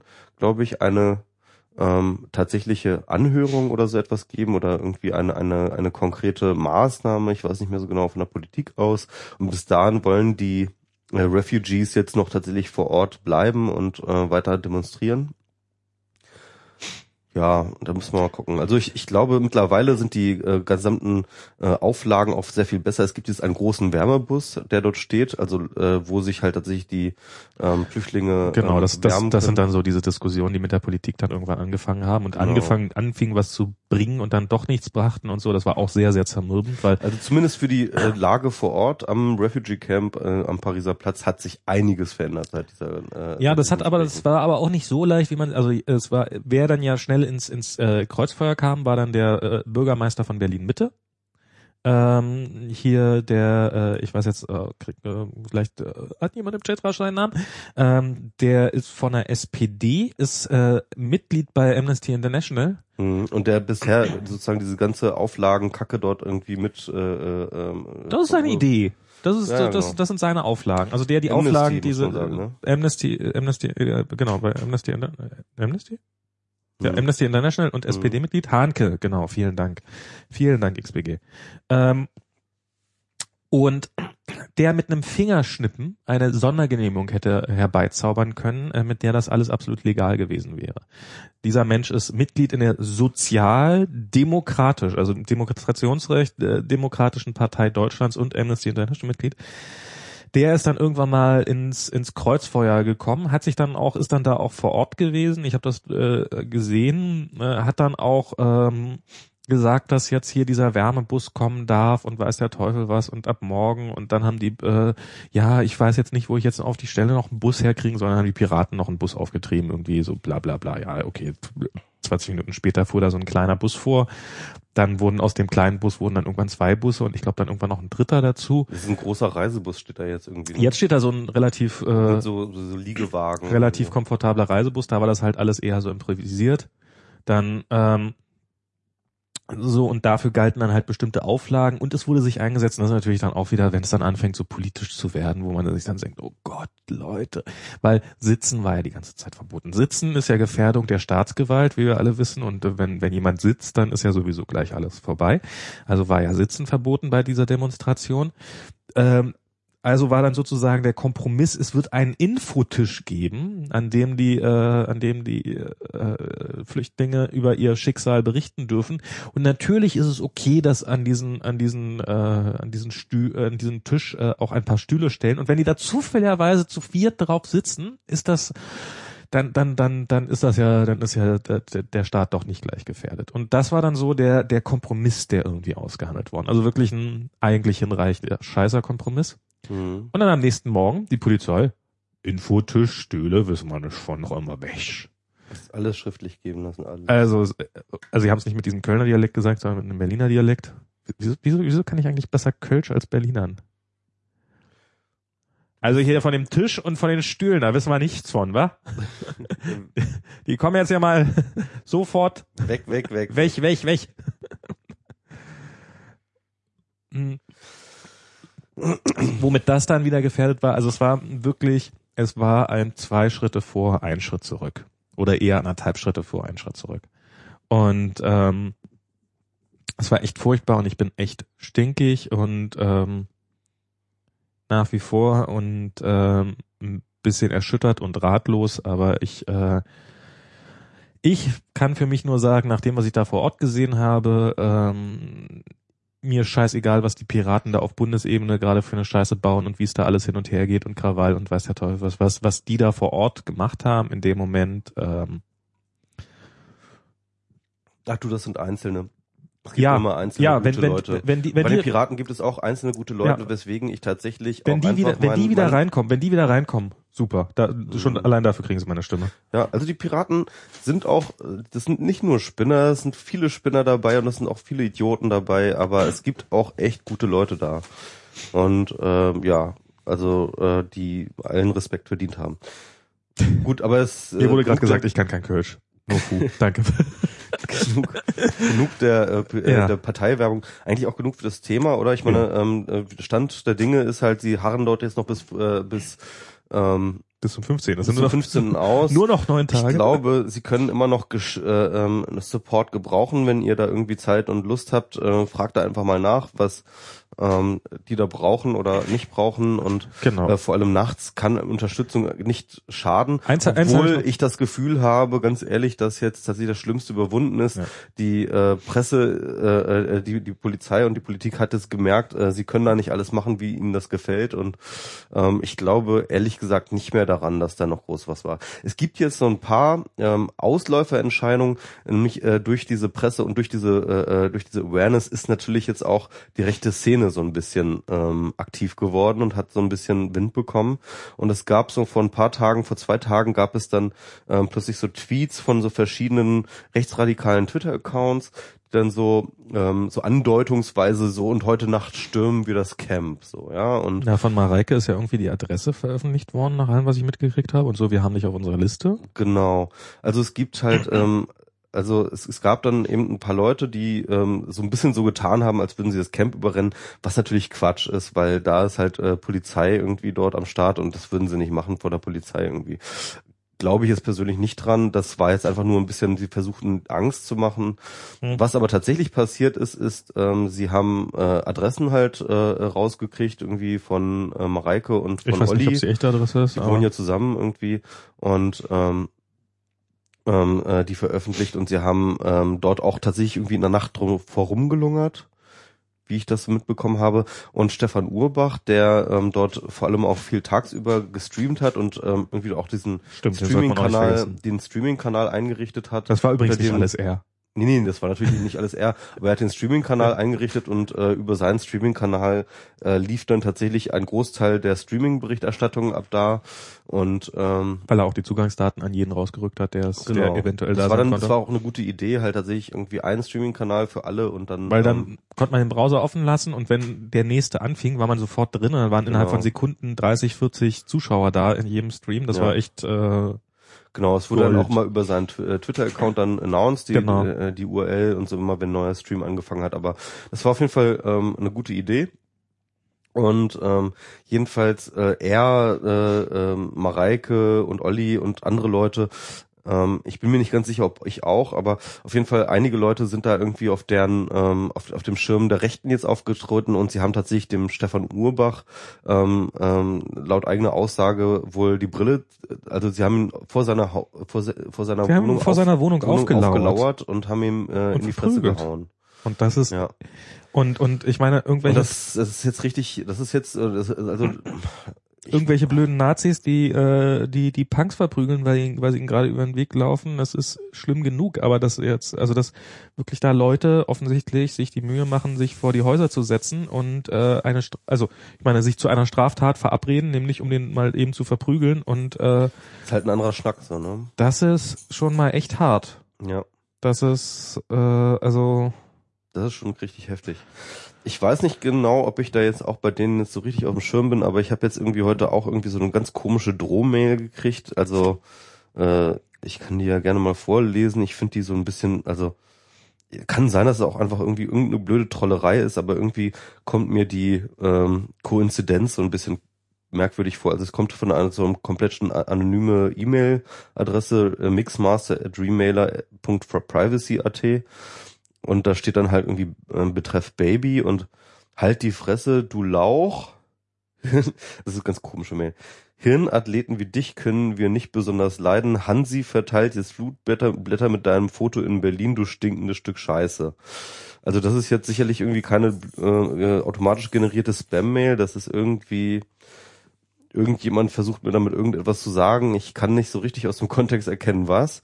Ähm, ich äh, weiß nicht, ob ich bei denen jetzt irgendwie auf der Liste mitstehe oder so. Heute hat mich auch irgendwie so ein komischer Account angetrollt, den habe ich dann irgendwie äh, gespamblockt. Also irgendwie, ich weiß nicht, ob ich, ob, ob das jetzt auch irgendwie damit zu tun hat, aber es kann gut sein, dass die ähm, zumindest, dass die rechte Szene jetzt auf so einem Trollniveau gerade versucht, so ein paar Leute zu verunsichern und ähm, ja, keine Ahnung. Also äh, das nimmt gerade ein bisschen unschöne Zü äh, Züge an. Also wenn wir von dem, dem Thema noch was hören, dann vielleicht tatsächlich aus dieser Ecke. naja, ich glaube Unzüge, un, un, unschöne Züge hatte das schon vorher angenommen. Ja, also wenn es jetzt weitere unschöne Züge annimmt, das wollte ich sagen. Genau. Ähm, ja. Ja, was wollte ich jetzt? Ich weiß nicht, was ich noch sagen wollte. Ich wollte nur sagen, ach so, was ich noch sagen wollte. Also ich habe neulich ähm, stand ich etwas doof an einem Geldautomaten und habe kein Geld rausbekommen und äh, war mir nicht sicher, ob jetzt, ob, ich, ob mir jetzt 100 Euro. Das war genau, das war dann, das war, ähm, da war ich vorher da und wollte danach Geld abheben und habe mich dann in die Badewanne gelegt und lag so in der Badewanne und ähm, habe so festgestellt, scheiße, ob jetzt ehrlich gesagt diese, also diese 100 Euro, die ich probiert habe abzuheben, wenn die jetzt auf meinem Konto fehlen würden oder nicht, ich würde es wahrscheinlich nicht mal merken.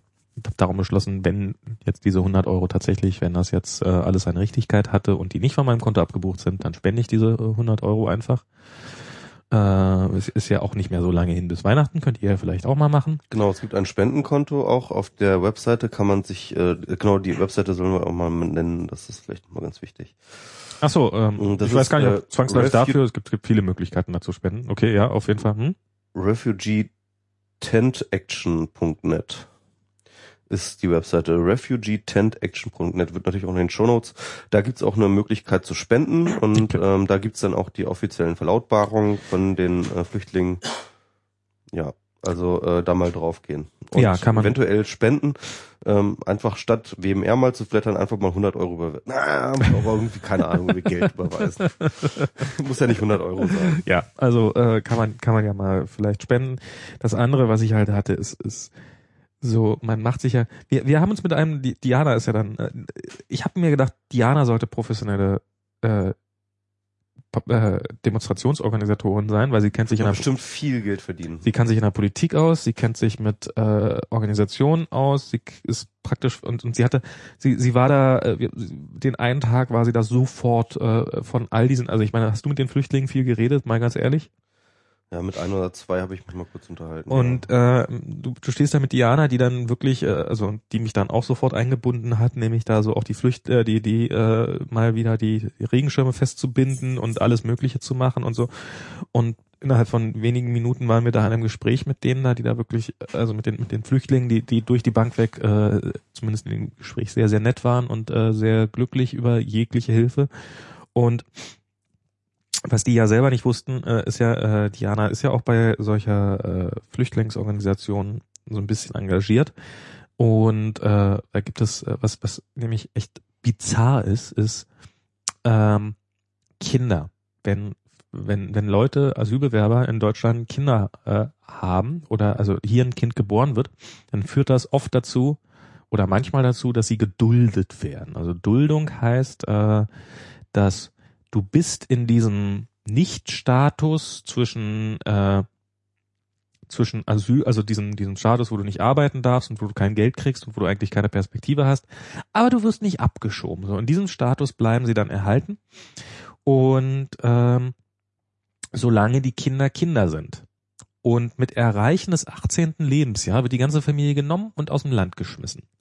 Das heißt, wir haben hier wirklich regelmäßig den Fall, dass wir Kinder die gesamte Ausbildung finanzieren, sie einmal groß auf ja auf Steuerzahlerkosten äh, sehr günstig, aber äh, immerhin großgezogen haben und dann in dem Moment, in dem sie äh, die die die nie was anderes gesehen haben als Deutschland, die wahrscheinlich äh, ihre die Sprache ihrer Eltern schlechter sprechen als Deutsch, die äh, vermutlich eine Ausbildung haben und die nehmen wir und schmeißen wir dann außer Landes. Das ist ein komplett fremdes Land. So. in ein für sie komplett fremdes Land und auch äh, aus unserer Perspektive, also ich meine, man, äh, wenn man es schon egoistisch sieht, so, hey, die wollen ja nur alle auf, ja okay, jetzt jetzt will er, will er aber gerne arbeiten und äh, vielleicht auch ein bisschen Steuern zahlen. Nee, kriegt auch die Gelegenheit, gibt's einfach nicht mehr. Wir, wir, wir nehmen in einem Land, was, äh, was überaltert, was zu wenig junge Leute hat, was äh, massive Probleme hat, nehmen wir junge Leute, die hier ihr ganzes Leben lang gelebt haben und schmeißen sie einfach mal raus. Ich, es ist Absurd. das ist äh, absurder geht's bald nicht mehr. Ja, da, darüber wollte ich mich nochmal kurz aufregen. Das ist wirklich, Ja. also das geht nicht mehr in meinen Schädel rein. Das hat, das hat auch mit äh, mit Logik oder mit Rechtsstaatlichkeit oder so nichts mehr zu tun, sondern das ist reine Stammtisch. Äh,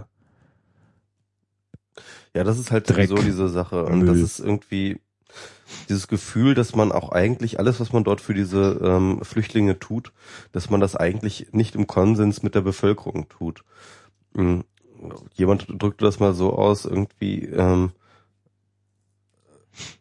ähm, als ob man diese Handlungen der Polizei gesellschaftlich skandalisieren könne.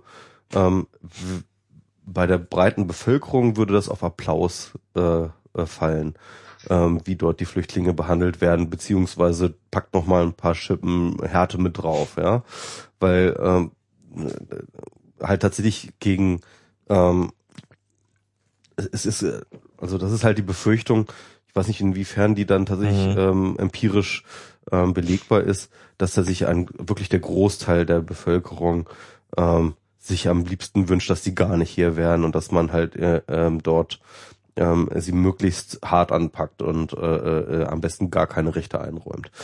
ich frage mich auch, ob, ob Rassismus nicht so tatsächlich, also ich, wirklich gesellschaftsfähig ist. Also es ist halt ist irgendwie heute kam diese Nachricht, dass Sarrazin irgendwie von diesem äh, Mittelstandspreis äh, oder also so, so einen Preis Okay, bekommen das hab hat vom, vom deutschen Mittelstand irgendwie.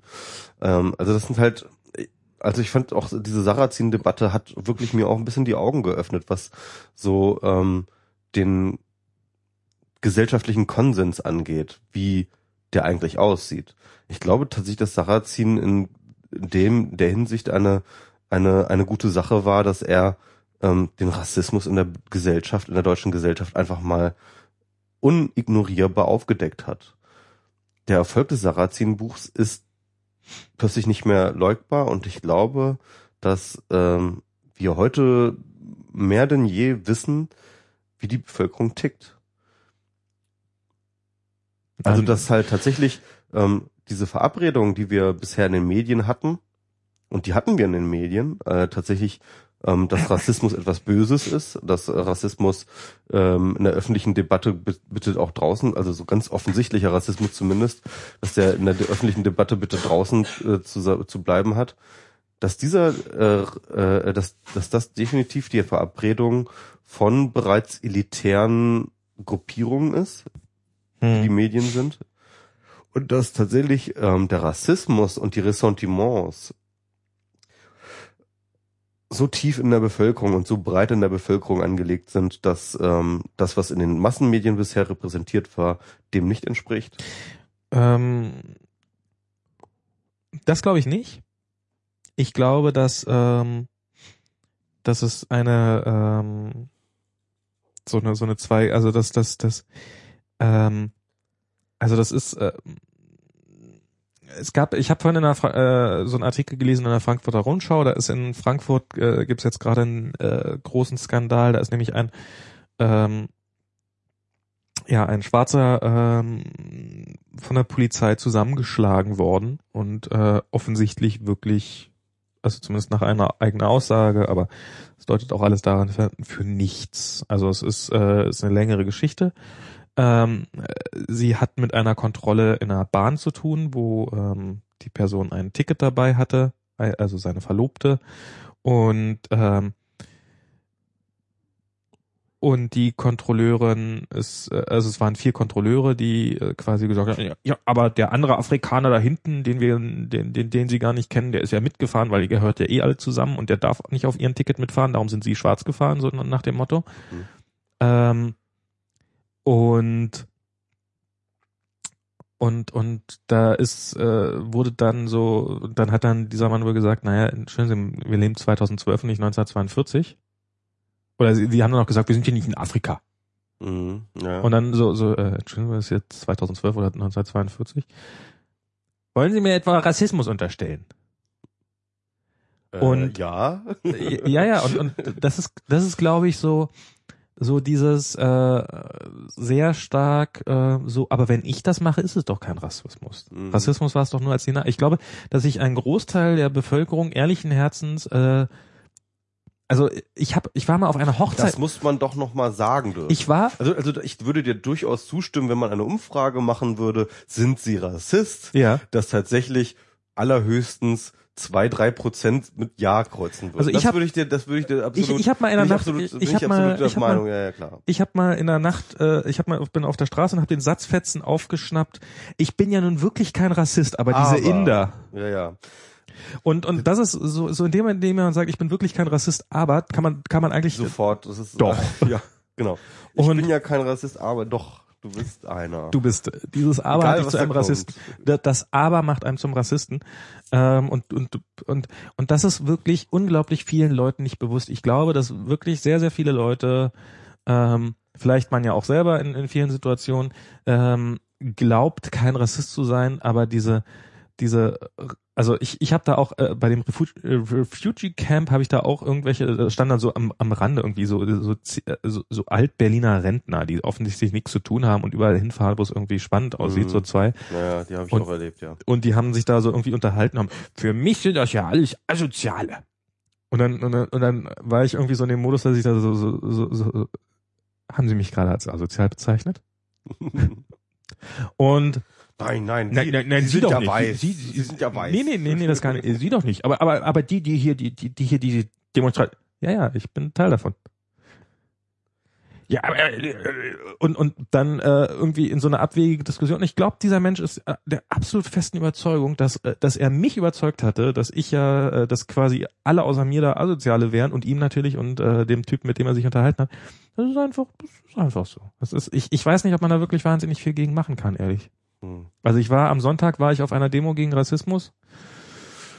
Ich weiß nicht, wie viel Rassismus wir an, den, an dem Tag beseitigt haben. Waren 5000 Demonstranten vielleicht, würde ich mal schätzen. Ich glaube, so wahnsinnig viel Rassismus ist davon jetzt nicht verschwunden auf dieser Welt. Also Demos äh, helfen gegen Rassismus nur sehr bedingt, glaube ich. Tja. Gut. Ähm, also wir können noch mal ein bisschen über, also wir haben jetzt nur noch wenig Zeit, wir haben noch Genau. eine halbe Stunde. Wer wird ein Präsident? Entweder wollen wir noch mal über die Präsidentschaft reden? Ach klar, reden wir auch kurz über die Präsidentschaft.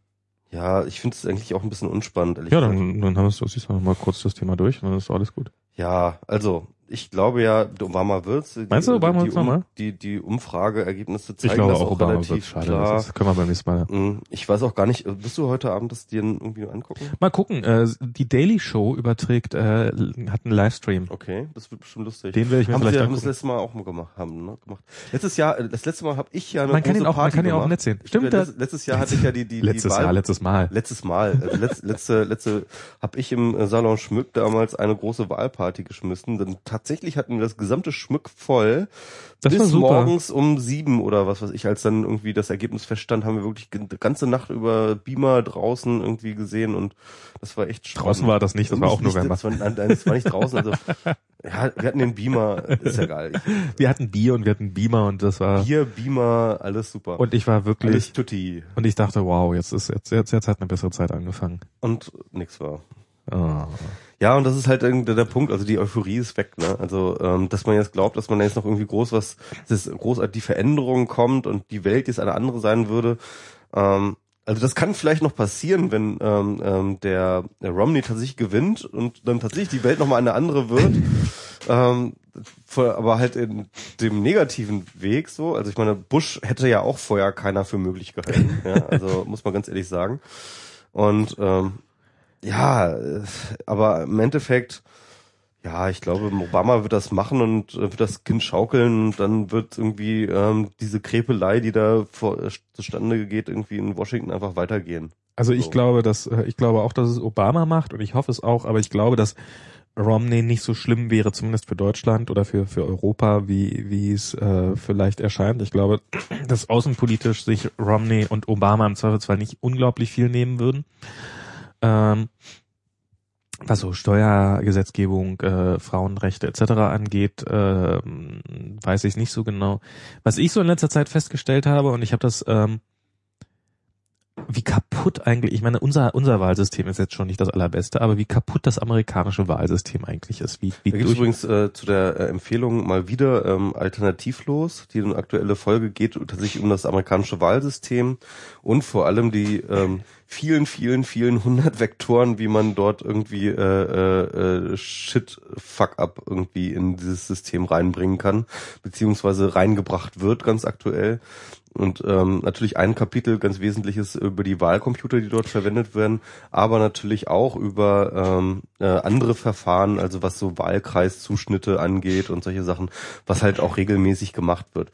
Also es war jetzt nicht so viel Neues für mich drin, aber es war auf jeden Fall eine schöne Zusammenfassung über das amerikanische Wahlsystem, das man sich nochmal geben kann eigentlich.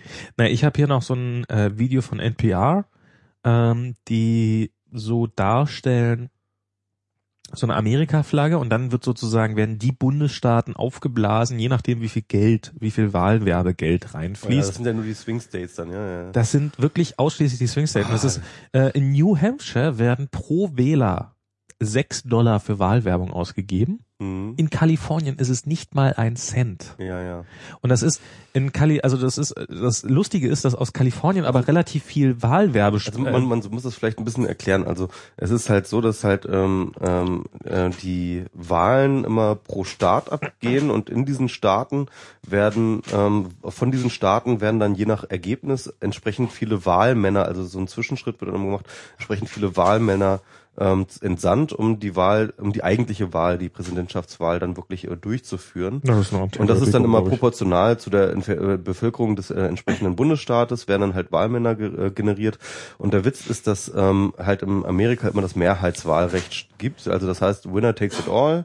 Ähm, wer eine Wahl in einem Bundesstaat gewinnt, und sei es noch so knapp, also sei es 51 zu 49, ähm, gehen alle Wahlmänner aus diesem Bundesstaat dem, äh, äh, Genau. der, äh, dem Kandidaten zu, der ähm, gewonnen hat.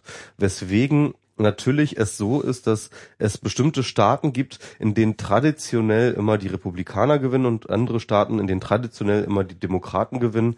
Und ähm, äh, diese Staaten sind natürlich aus dieser strukturellen Gegebenheit heraus überhaupt nicht interessant für den Wahlkampf.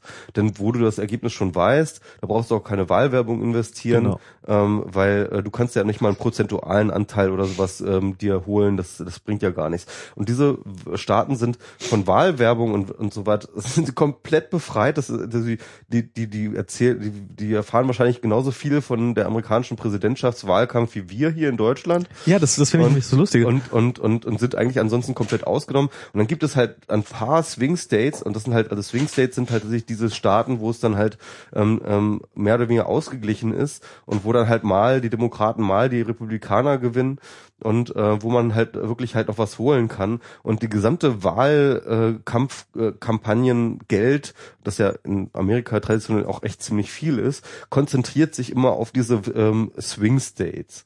Und das kommt dann wirklich absurd. Also diese Menschen, ähm, die, die die tun einem auch wirklich leid, glaube ich. Also so die anderen Amerikaner tun, ich meine, wir kennen das ja von Wahlkampfzeiten, wie wir genervt sind von diesen Politikerfressen, die uns überall irgendwie anlachen, ja.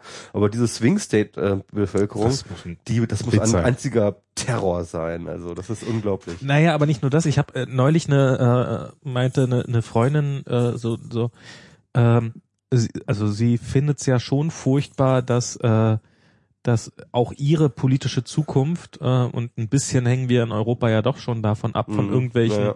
von irgendwelchen Bauern in, in Missouri entschieden wird.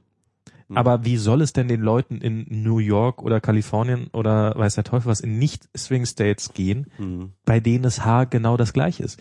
Die können, also wenn du in Kalifornien wohnst, dann kannst du es dir eigentlich komplett schenken, zur Wahl zu gehen. Ja. Das ist ein reiner, äh, also es ist, das ist wirklich, also so, Du, hast keine Einfluss, du hast keinen Einfluss. Du hast null. Ja. Also das, du hast nicht mal mehr einen theoretischen Einfluss. Du hast äh, zwei Kandidaten, die im Wesentlichen alle davon schon mal abhängig sind, dass sie gigantische Wahlspenden haben. Mhm. Ähm, du hast nur diese zwei Parteien. Es gibt keine wirkliche dritte Partei. Also die die Grünen, die sind ja nun auch äh, da Nader oder wie. Äh, genau. Also das ähm, Mehrheitswahlrecht, das führt natürlich dazu, dass es eigentlich nur zwei Parteien geben kann. Denn ähm, ähm, eine dritte Partei ähm, hat das natürlich unglaublich schwer, weil sie muss ja mindestens einen Staat oder sowas komplett für sich gewinnen. Also und hat dann noch nix. Und ja, also also doch, äh, äh die können einen Senator oder einen, oder ja, einen genau, Kon also solche Sachen, Kongressabgeordneten stellen, aber aber dieses Mehrwahlswahlrecht ist halt, also ähm, es ist halt null und eins, deswegen kann es halt auch nur zwei ähm, äh, zwei zwei Parteien geben. Also das im Wesentlichen schon. Im Wesentlichen ja. So, du machst gerade ein bisschen. Ich muss mal ganz kurz aufs Klo. Ach so. Wollen wir kurz eine Pause. Also ich wollte mal kurz meine Privilegien checken. Dann geh doch mal kurz deine Privilegien checken und ich probiere hier so lange ein bisschen. Oh Gott, ja. Äh, heute ist der. Ich ja ja, ich bin gerade dabei. Ich muss eigentlich muss ich schon endlich muss ich schon viel länger als der auf Klo.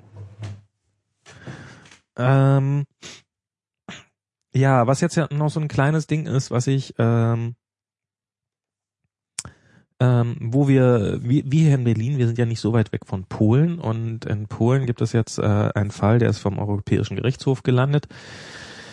Zum Thema Abtreibung, ähm, wo ich sagen muss, wo eine 14-Jährige, die wohl ähm, Agatha hieß sie, äh, äh, wurde von ihrem Freund, ebenfalls 14, äh, vergewaltigt und äh, wollte danach abtreiben, was in Polen absolut legal ist zumindest in der Theorie,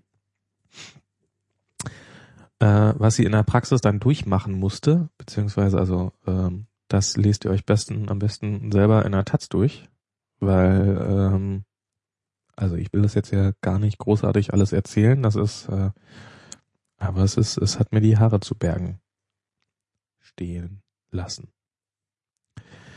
Ähm, bla das haben wir. Was habe ich denn hier noch so an Themen? BKA-Bericht. Verfassungsschutz soll rechte äh, V-Leute vor Strafverfolgung bewahrt haben. Also, das hat der Spiegel.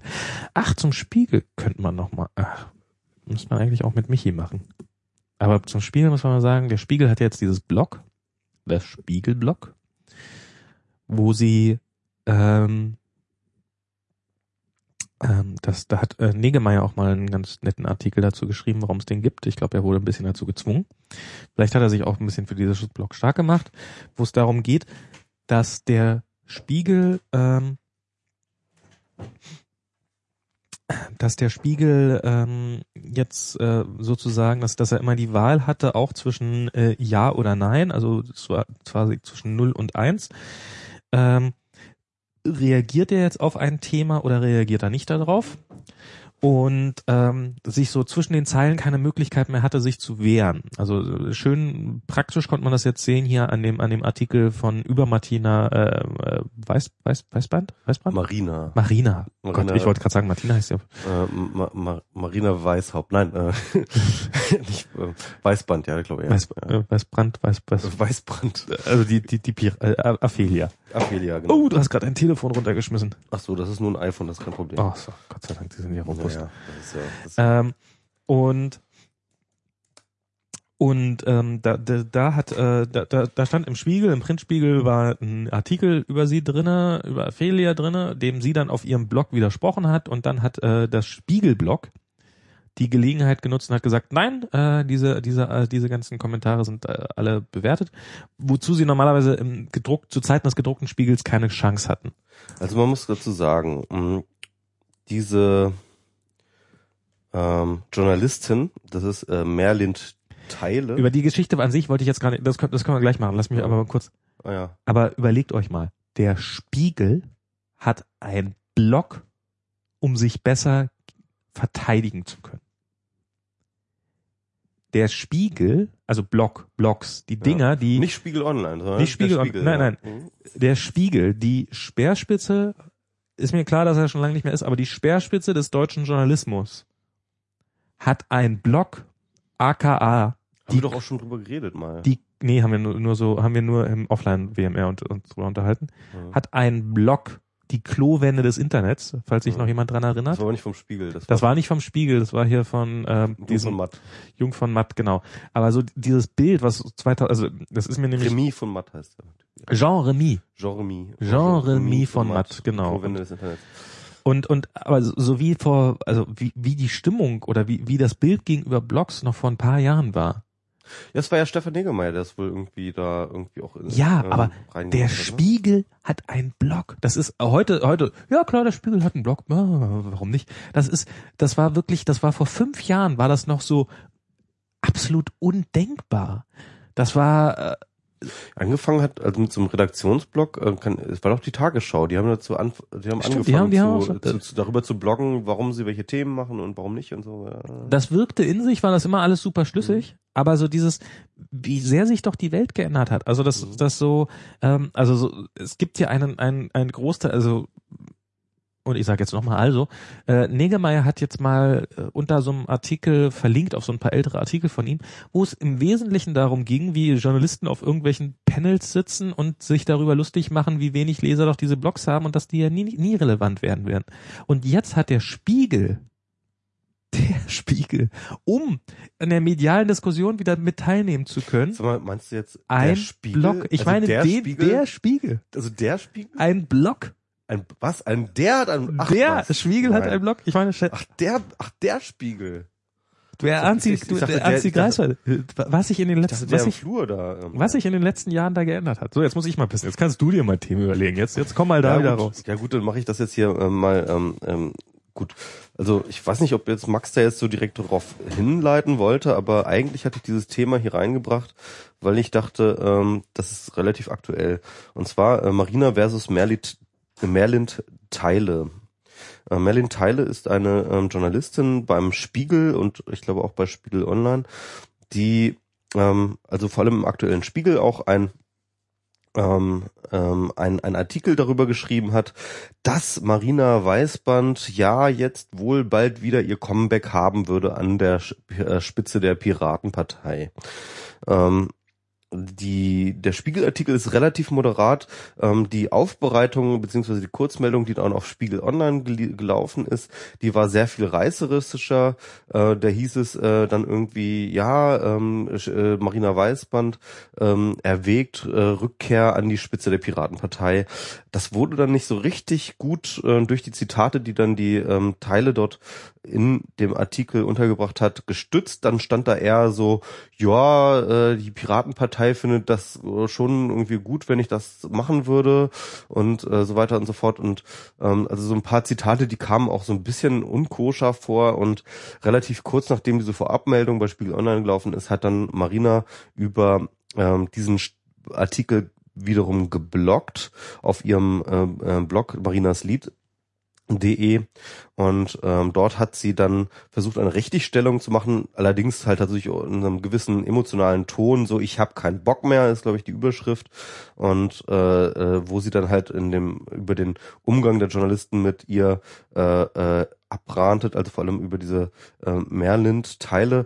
Sie hat ja nicht das erste Mal eine Medienkritik geäußert, das hat sie ja schon äh, mehrfach getan äh, und hier war das wieder ein äh, wesentlicher Anlass dafür. Und zwar fühlte sie sich äh, falsch zitiert. Sie hatte ähm, ein paar der Sachen so ähnlich gesagt, aber die Zitate, wie sie dann gebracht wurden, waren dann doch extrem verkürzt, aus dem Kontext gerissen und ähm, und äh, teilweise sogar äh, wirklich Sinn entstellt ähm, wiedergegeben. Im Endeffekt war der Tenor ihrer Aussage gewesen, so ja, mag ja sein, dass die Piratenpartei gerne mich wieder als ähm, Chefin haben würde oder mich an der Spitze haben würde, aber ich muss jetzt erstmal gucken, was für mich das Richtige ist. Sie hat nicht wirklich ausgeschlossen, dass sie ähm, äh, solche Dinge, äh, so, solche Schritte erwägt. Sie hat die aber auch definitiv nicht stattgegeben. Und diese Überschrift, ähm, Marina Weißband erwägt Rückkehr an die Piratenspitze, war definitiv overdone. Die war definitiv, äh, die ließ sich aus den, selbst aus den Aussagen, die Mer, äh, Merlin Teile ähm, dort gebracht hat, nicht wirklich herauslesen. Und ähm, ehrlich gesagt war das ein ziemlicher Hoax. Trotzdem wurde das natürlich von verschiedenen Medien aufgenommen und wieder äh, weiter, weiter verbreitet. Und ähm, ich kann durchaus nachvollziehen, dass Marina sich da ein bisschen hilflos äh, einer Maschinerie ausgesetzt sieht ähm, an der sie halt irgendwie nicht das Gefühl hat, durch eigene Aussagen überhaupt noch irgendwas steuern zu können. Daraufhin auf, auf, ihr, äh, auf ihren sehr wütenden Blog-Eintrag hat dann wiederum das besagte Spiegelblog, von dem äh, Max gerade so geredet hat, von dem Spiegel, also dem Spiegel, ähm, Jedenfalls hat dieses, äh, hat die äh, äh, Merlind Teile dann eben auf diesem Spiegelblog wiederum auf Marina Weißband geantwortet und ähm, ja, so ein bisschen äh, mit den, dem Vorwurf, äh, dass Marina hier einfach lügen würde und dass die Zitate, wie sie dort in dem Artikel stehen, ähm, definitiv von ihr autorisiert seien. Ähm, da steht jetzt Aussage gegen Aussage. Also Marina sagt ganz definitiv, diese, Aus, äh, diese Aussagen, so wie sie dort sind, sind nicht autorisiert. Sie wurden ihr zwar vorgelegt, aber sie hatte nicht die Möglichkeit der Einflussnahme auf diese Zitate. Merlin Teile sagt, nein, sie wurden autorisiert und zwar telefonisch mit Marina Weißband. Ist natürlich ist ein Problem, können wir natürlich nicht überprüfen, denn keiner von beiden wird einen Tonmitschnitt dieser, dieses Telefonats geführt haben. Ähm, es ist alles ein, es ist, es wird wahrscheinlich jetzt einfach so ein bisschen in dieser Schwebe äh, bleiben. Niemand weiß, äh, was jetzt wirklich war. Dass dieser Artikel sehr tendenziös geschrieben war und ähm, sehr, sehr, ähm, ähm, ja, ein bisschen overdone war, kann man aber auch eigentlich jenseits dieser Schlussfolgerung, finde ich, äh, äh, ablesen. Also da braucht es noch nicht mal das ähm, Statement von Marina, äh, um das halt irgendwie festzustellen, dass da, dass da journalistisch nicht ganz sauber gearbeitet wurde. Ähm, ja, das ist eigentlich auch schon das, ähm, ähm, das, was passiert ist. Was ich jetzt interessant finde an dieser Geschichte, ist natürlich, ähm, und das finde ich inter insgesamt interessant an der Piratenpartei, dass hier wir hier einen Paradigmenwechsel haben in der Hinsicht, dass ähm, Medien sich tatsächlich ähm, dass, dass Medien gewohnt sind, mit Politikern anders umzuspringen. Und ich glaube, dass diese Praxis, die diese Merlin Teile mit der äh, Marina da gemacht hat, durchaus der Normalität entspringt äh, entspricht, äh, die im journalistischen Alltag mit Politikern äh, gang und gäbe ist. Was jetzt neu ist, ist halt, äh, Marina ihren eigenen Kanal hat, ähm, auf dem, mit dem sie antworten kann. Ne? Und auch wenn die Genau. Antwort, ähm, der Antwortkanal von Marina mit vielleicht ein paar tausend Lesern ähm, nicht annähernd so groß ist wie der von Spiegel Online, man muss ganz dazu sagen, dass tatsächlich ich, meines Wissens das erste Mal ein Spiegel-Blog-Artikel ähm, auf der Startseite gefeatured war. Also das habe ich auch Bei noch nicht Spiegel erlebt. Online? Ja, bei Spiegel Online, das Das auch sind noch ja, nicht das sind ja erlebt. zwei getrennte Medien, ne? Ja, es sind zwei getrennte Medien und ein und dass tatsächlich dieser Blogbeitrag von Merlin Tyler, also als Antwort auf Marina, halt wirklich auf der Startseite von Spiegel Online ge gefeatured wird, das ähm, äh, fand ich dann schon auch ganz schön krass. Da versucht man wirklich mit allen Rohren auf sie zu schießen. Und jedenfalls, ähm, äh, natürlich hat das eine, eine andere Qualität oder ein, vor allem eine andere Quantität, wenn ähm, der Spiegelblog und äh, wenn ähm, Marina was schreibt. Allerdings äh, bleibt trotzdem gerade auch beim Fachpublikum immer das hängen. Oh, die Merlin Teile, die scheint ja doch nicht ganz irgendwie sauber gearbeitet zu haben, wenn die Marina ja da jetzt irgendwie sich genötigt fühlt, entsprechend zu antworten. Ähm, ja, also ich glaube, das ist halt irgendwie eine neue Mediensituation. Also Politiker, die selber Medien sind, die selber sozusagen medial einen Kanal haben, den sie uneingeschränkt und äh, direkt bespielen können, das macht einen Unterschied in der politischen Kommunikation, definitiv. Und äh, das ist etwas, ähm, worauf ja tatsächlich auch der Spiegelblock gegründet wurde, weil der Spiegelblock muss sich dann tatsächlich mit solchen ähm, Reaktionen wiederum auseinandersetzen und ähm, tatsächlich äh, funktioniert das ja einigermaßen. Also zumindest äh, äh, also auf Augenhöhe miteinander plötzlich kommunizieren zu können und nicht auf die nächste Spiegelausgabe zu warten, äh, bis da irgendwas drin steht. Ähm, keine Ahnung, was dabei rauskommen wird. Keine Ahnung, ob da halt wirklich äh, letztendlich die Wahrheit geklärt werden wird. Ähm, also ich finde ganz ehrlich, ähm, dass äh, die Rechtfertigung von Merlin Teile, auch weil sie teilweise äh, dort gegen Packkameraden sich verteidigt, ähm, ist nicht so richtig glaubwürdig. Das ist jetzt meine Meinung. Äh, Beweise habe ich natürlich nicht, aber äh, ja, ähm, ich finde das auf jeden Fall auch eine interessante Geschichte jetzt so mit den.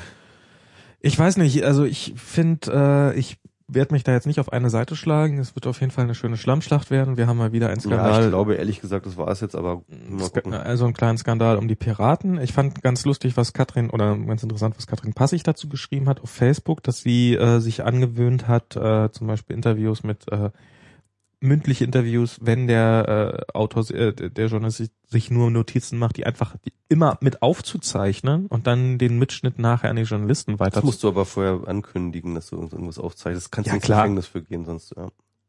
Okay, ich weiß nicht. Also klar, dann kündigt man das halt an und dann, äh, ich meine, man kann das Eigentlich ist es Aufgabe des Reporters, diese Scheiße mitzuschreiben. Eigentlich wäre es das, aber es ist, Ja. aber die Technik kostet so unglaublich wenig und die Ja. meisten haben sie in Form eines Telefons eh immer bei sich, so dass man auch durchaus einfach das Aufnahmegerät äh, auf den Tisch legen kann und mitschneiden kann. Äh, dass es Aufgabe des Journalisten wäre, wäre absolut klar.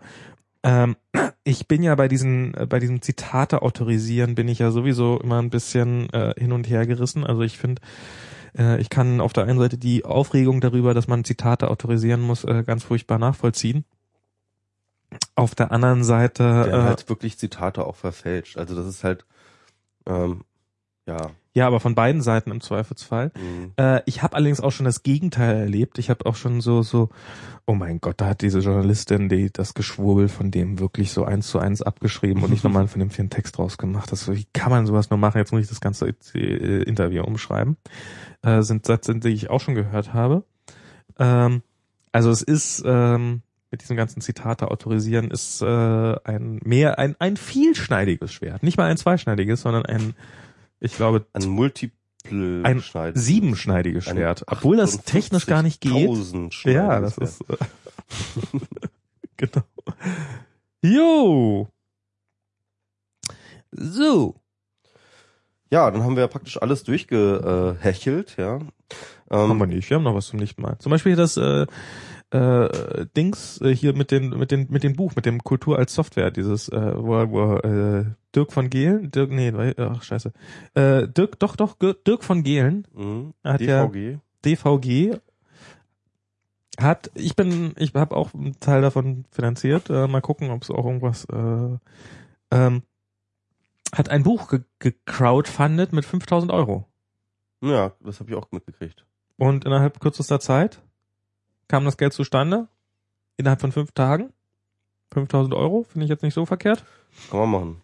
ich meine manche, manches MacBook kam schneller zusammen aber Nicht mal MacBooks kosten 5000 Finde ich okay. 5000 Euro, das muss, äh, ich meine, das, da hat, da scheint er auch ein billiges Buch zu schreiben. Da scheint er nicht viel Zeit fürs Schreiben drauf okay, zu gehen. Und die Idee ist ja tatsächlich bei diesem Buch auch nicht, ähm, dass es so ein, ein fertiges Buch ist, sondern dass es halt auch immer wieder Updates geben soll. Man kann live beim Prozess dabei sein, wie man. Erstens das und zweitens tatsächlich, dass auch, ähm, ähm, das halt auch immer weiter geupdatet werden soll. Ach so. Also es soll halt, jetzt heißt ja glaube ich sogar irgendwie, wie heißt denn das nochmal? Kulturell Software. Ähm, ja, egal. ja, also ähm, soll halt so softwaremäßig halt auch ent entsprechend wie eine App sozusagen, wie du es dir so auf eine ähm, äh, installierte App, soll die halt auch immer wieder Updates bekommen. Genau. So, bin ich mal sehr gespannt drauf. Crowdfunding funktioniert, alles gut. Jo, äh, warte mal, das haben wir jetzt noch gar nicht hier mit äh, be, be, Aber über. E-Books hätte ich noch was zu sagen zu habt, aber das ist okay. Ja, ich wollte eventuell eigentlich, also wir haben jetzt zwar irgendwie das, Refugee Camp einmal ähm, komplett durchgesprochen, was mich noch irgendwie bei dieser ganzen Sache bewegt hat, war, ähm, ich habe halt, äh, ich lebe schon seit langem immer auch ein bisschen mit einer gewissen, ähm, mit einer gewissen Vorsicht, mich bei politischen Aktionen und politischen Aktivismus wirklich reinzubringen. Denn ich weiß, was mit mir passiert, wenn ich es tue. Und ähm, dieses Wissen darum muss mich zur Vorsicht gemahnen. Das hat auch ein bisschen was damit zu tun, was wir beim letzten Podcast besprochen haben, dieses Grenzen ziehen können. Ne? Also Grenzen ziehen können ist natürlich so. Dieses Refugee Camp ist eine wichtige Sache und ich finde sie nach wie vor sehr relevant und ich ähm, habe auch gar kein Problem damit, äh, öffentlich dazu zu, zu, zu stehen. Aber natürlich gibt es tausend Dinge, die genauso relevant sind auf dieser Welt, für die man sich einsetzen kann und für die man sich auch eigentlich einsetzen sollte. Mhm. Und man hat sofort das Gefühl, wenn man sich für eine Sache einsetzt, dass man, ähm, warum äh, fragt man sich, warum tut man das denn nicht für Sache XY oder Z oder Dass man die anderen Sachen, die man, für die man sich gerade nicht einsetzt, damit äh, diskreditiert, diskreditiert niedriger priorisiert. Genau.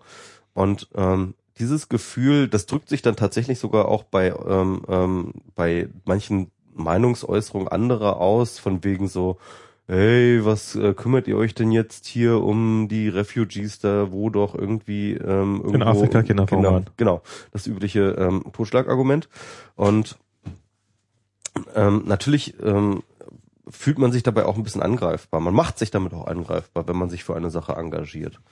Und wenn man sich für eine Sache engagiert, dann kann man nicht einfach irgendwie dann einfach so von hier auf jetzt sagen, ähm, ja, jetzt ähm, interessiert mich das aber nicht mehr und dann ziehe ich mich aus dieser Sache zurück. Das fällt einem ja auch sehr, sehr schwer. Hm. Also sobald man irgendwie da drin ist, ist man drin und ist man auch gefangen und dann ähm, hat man eine gewisse ähm, fühlt man eine gewisse Verantwortung, das auch weiter fortzusetzen. Das ist auch übrigens das Problem irgendwie von äh, Oliver Höfinghoff und von ähm, Mareike Peter, die halt ähm, wirklich bis zur absoluten Erschöpfung dort irgendwie ähm, sich äh, aufgeopfert haben, wo ich jetzt sagen würde, das ist nicht mehr gesund. Da sollten die wirklich definitiv halt Grenzen setzen, also wirklich Grenzen setzen für sich selbst zu sagen, so so weit lasse ich das Thema an mich ran, so weit engagiere ich mich und ähm, aber ich muss halt trotzdem noch mal irgendwo schlafen, ich muss irgendwann auch mal mal essen und ich muss irgendwann auch mal ausruhen.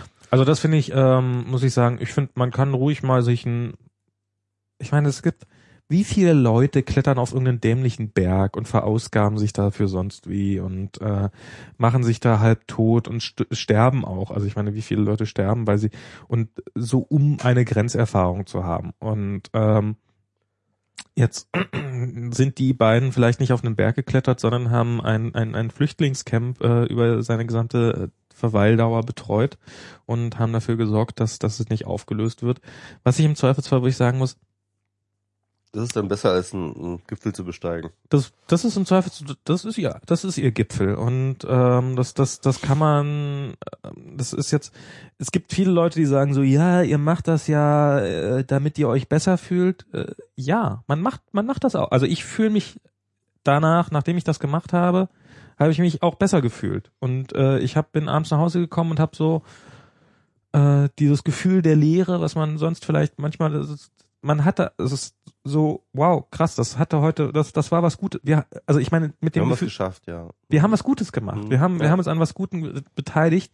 Das, das ist ein tolles Gefühl. Und das ist, äh, geht, geht mehr auf, macht mehr gute Dinge, weil dann habt ihr dieses Gefühl öfter. Genau. Ich verstehe nicht, was daran schlecht sein soll, sich, äh, sich gut zu fühlen, wenn man was, also so, so einen Vorwurf zu machen, so, hä, du machst nur was Gutes, damit du dich nachher gut fühlst.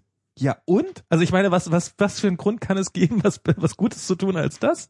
Das ist doch das ist doch super, wenn das so man ist. macht das ja nicht nur deswegen, sondern man macht das halt, ähm, ja. Ja klar, man macht das aus vielen Gründen, aber wenn man sich dabei auch gut fühlt, ja super. Ihr braucht euch nicht schlecht zu, also du brauchst dich auch nicht schlecht zu fühlen, weil du dich jetzt nicht hier jeden Tag Hölle verausgabt hast, sondern es ist man, man macht so viel, wie man kann oder so viel, wie man bereit ist zu tun. Man muss nicht mehr machen. Man muss jetzt nicht auf, man muss ja auch nicht, ich, Ja, aber, aber, aber man, man fühlt ganz innerlich tatsächlich diese, diese Notwendigkeit und, und, und auch Total. diese Pflicht plötzlich auf einmal, ne? Und äh, diese Pflicht, dieses Pflichtgefühl, das einem dann übermannt, ähm, ich finde das tatsächlich für mich persönlich auch ein bisschen unangenehm. Also weil ich mich plötzlich dann auch äh, von dieser Sache dann auch gefangen fühle und weil ich dann ähm, Mhm. Ähm, ich bin ja nun auch sowieso jemand, der nicht besonders gerne Verantwortung übernimmt. Ne? Also das, was, was, ach, mit der Verantwortung habe ich es jetzt auch nicht so, aber ich finde, und ähm, das ist halt irgendwie, ja, aber ich äh, deswegen, ich meine, ich, ich bin, ich bin gehe sehr sparsam damit um, wo ich mich irgendwo engagiere. Natürlich, ich engagiere mich schon seit langem irgendwie in so netzpolitischen Themen und ähm, und bin halt auch immer überall irgendwie am Start, wenn es irgendwie in Netzpolitikgeschichten geht. Aber das war dann halt auch so mein Revier, so jetzt irgendwie ähm, daraus hinauszusteigen.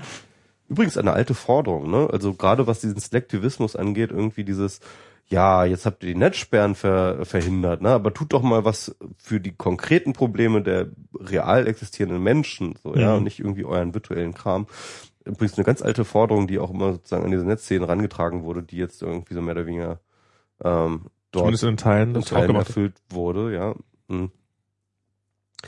Ja, ähm, aber, Also- aber, aber ehrlich gesagt, ähm, ich, Ich finde das ja, ich finde das ja, du, du hast ja auch mit Rauchen aufgehört. Ich habe ja so einen, damals so einen Nichtraucher. Über das Rauchen aufhören können wir mal reden. Irgendwann mal. Das müssen wir mal als Thema machen für so einen Zweier-Podcast. Ähm, können wir auch mal machen, ja. weil haben wir ja beide hinter uns. Äh, ich habe ja damals diesen Nichtraucher einen Fünf-Stunden-Kurs gemacht und ein Teil dieses Kurses war, oder ich weiß nicht, ob es das ein Teil des Kurses war, aber es ist eigentlich auch so bei jedem Nichtraucher-Ding ist so, ähm, so, es gibt viele Leute, die mit Rauchen nicht aufhören, weil sie Angst haben, dass sie irgendwann dann zwei Jahre später wieder anfangen zu rauchen und dann war es ja komplett für die Katz. Das ist ja, ja, genau. Das ist halt so äh, ein Selbstmord aus dem aus Angst vor dem Tod. ne? So, so, so ein bisschen. Und Ja. das ist natürlich, kann man natürlich auch einfach, könnte man natürlich auch einfach sagen, okay, du hast zwei Jahre nicht geraucht, zwischendurch mal und dann hast du wieder geraucht. Äh, das Weiterrauchen war nicht gut, aber die zwei Jahre waren super, weil du hast zwei Jahre nicht, du warst zwei Jahre lang Nichtraucher.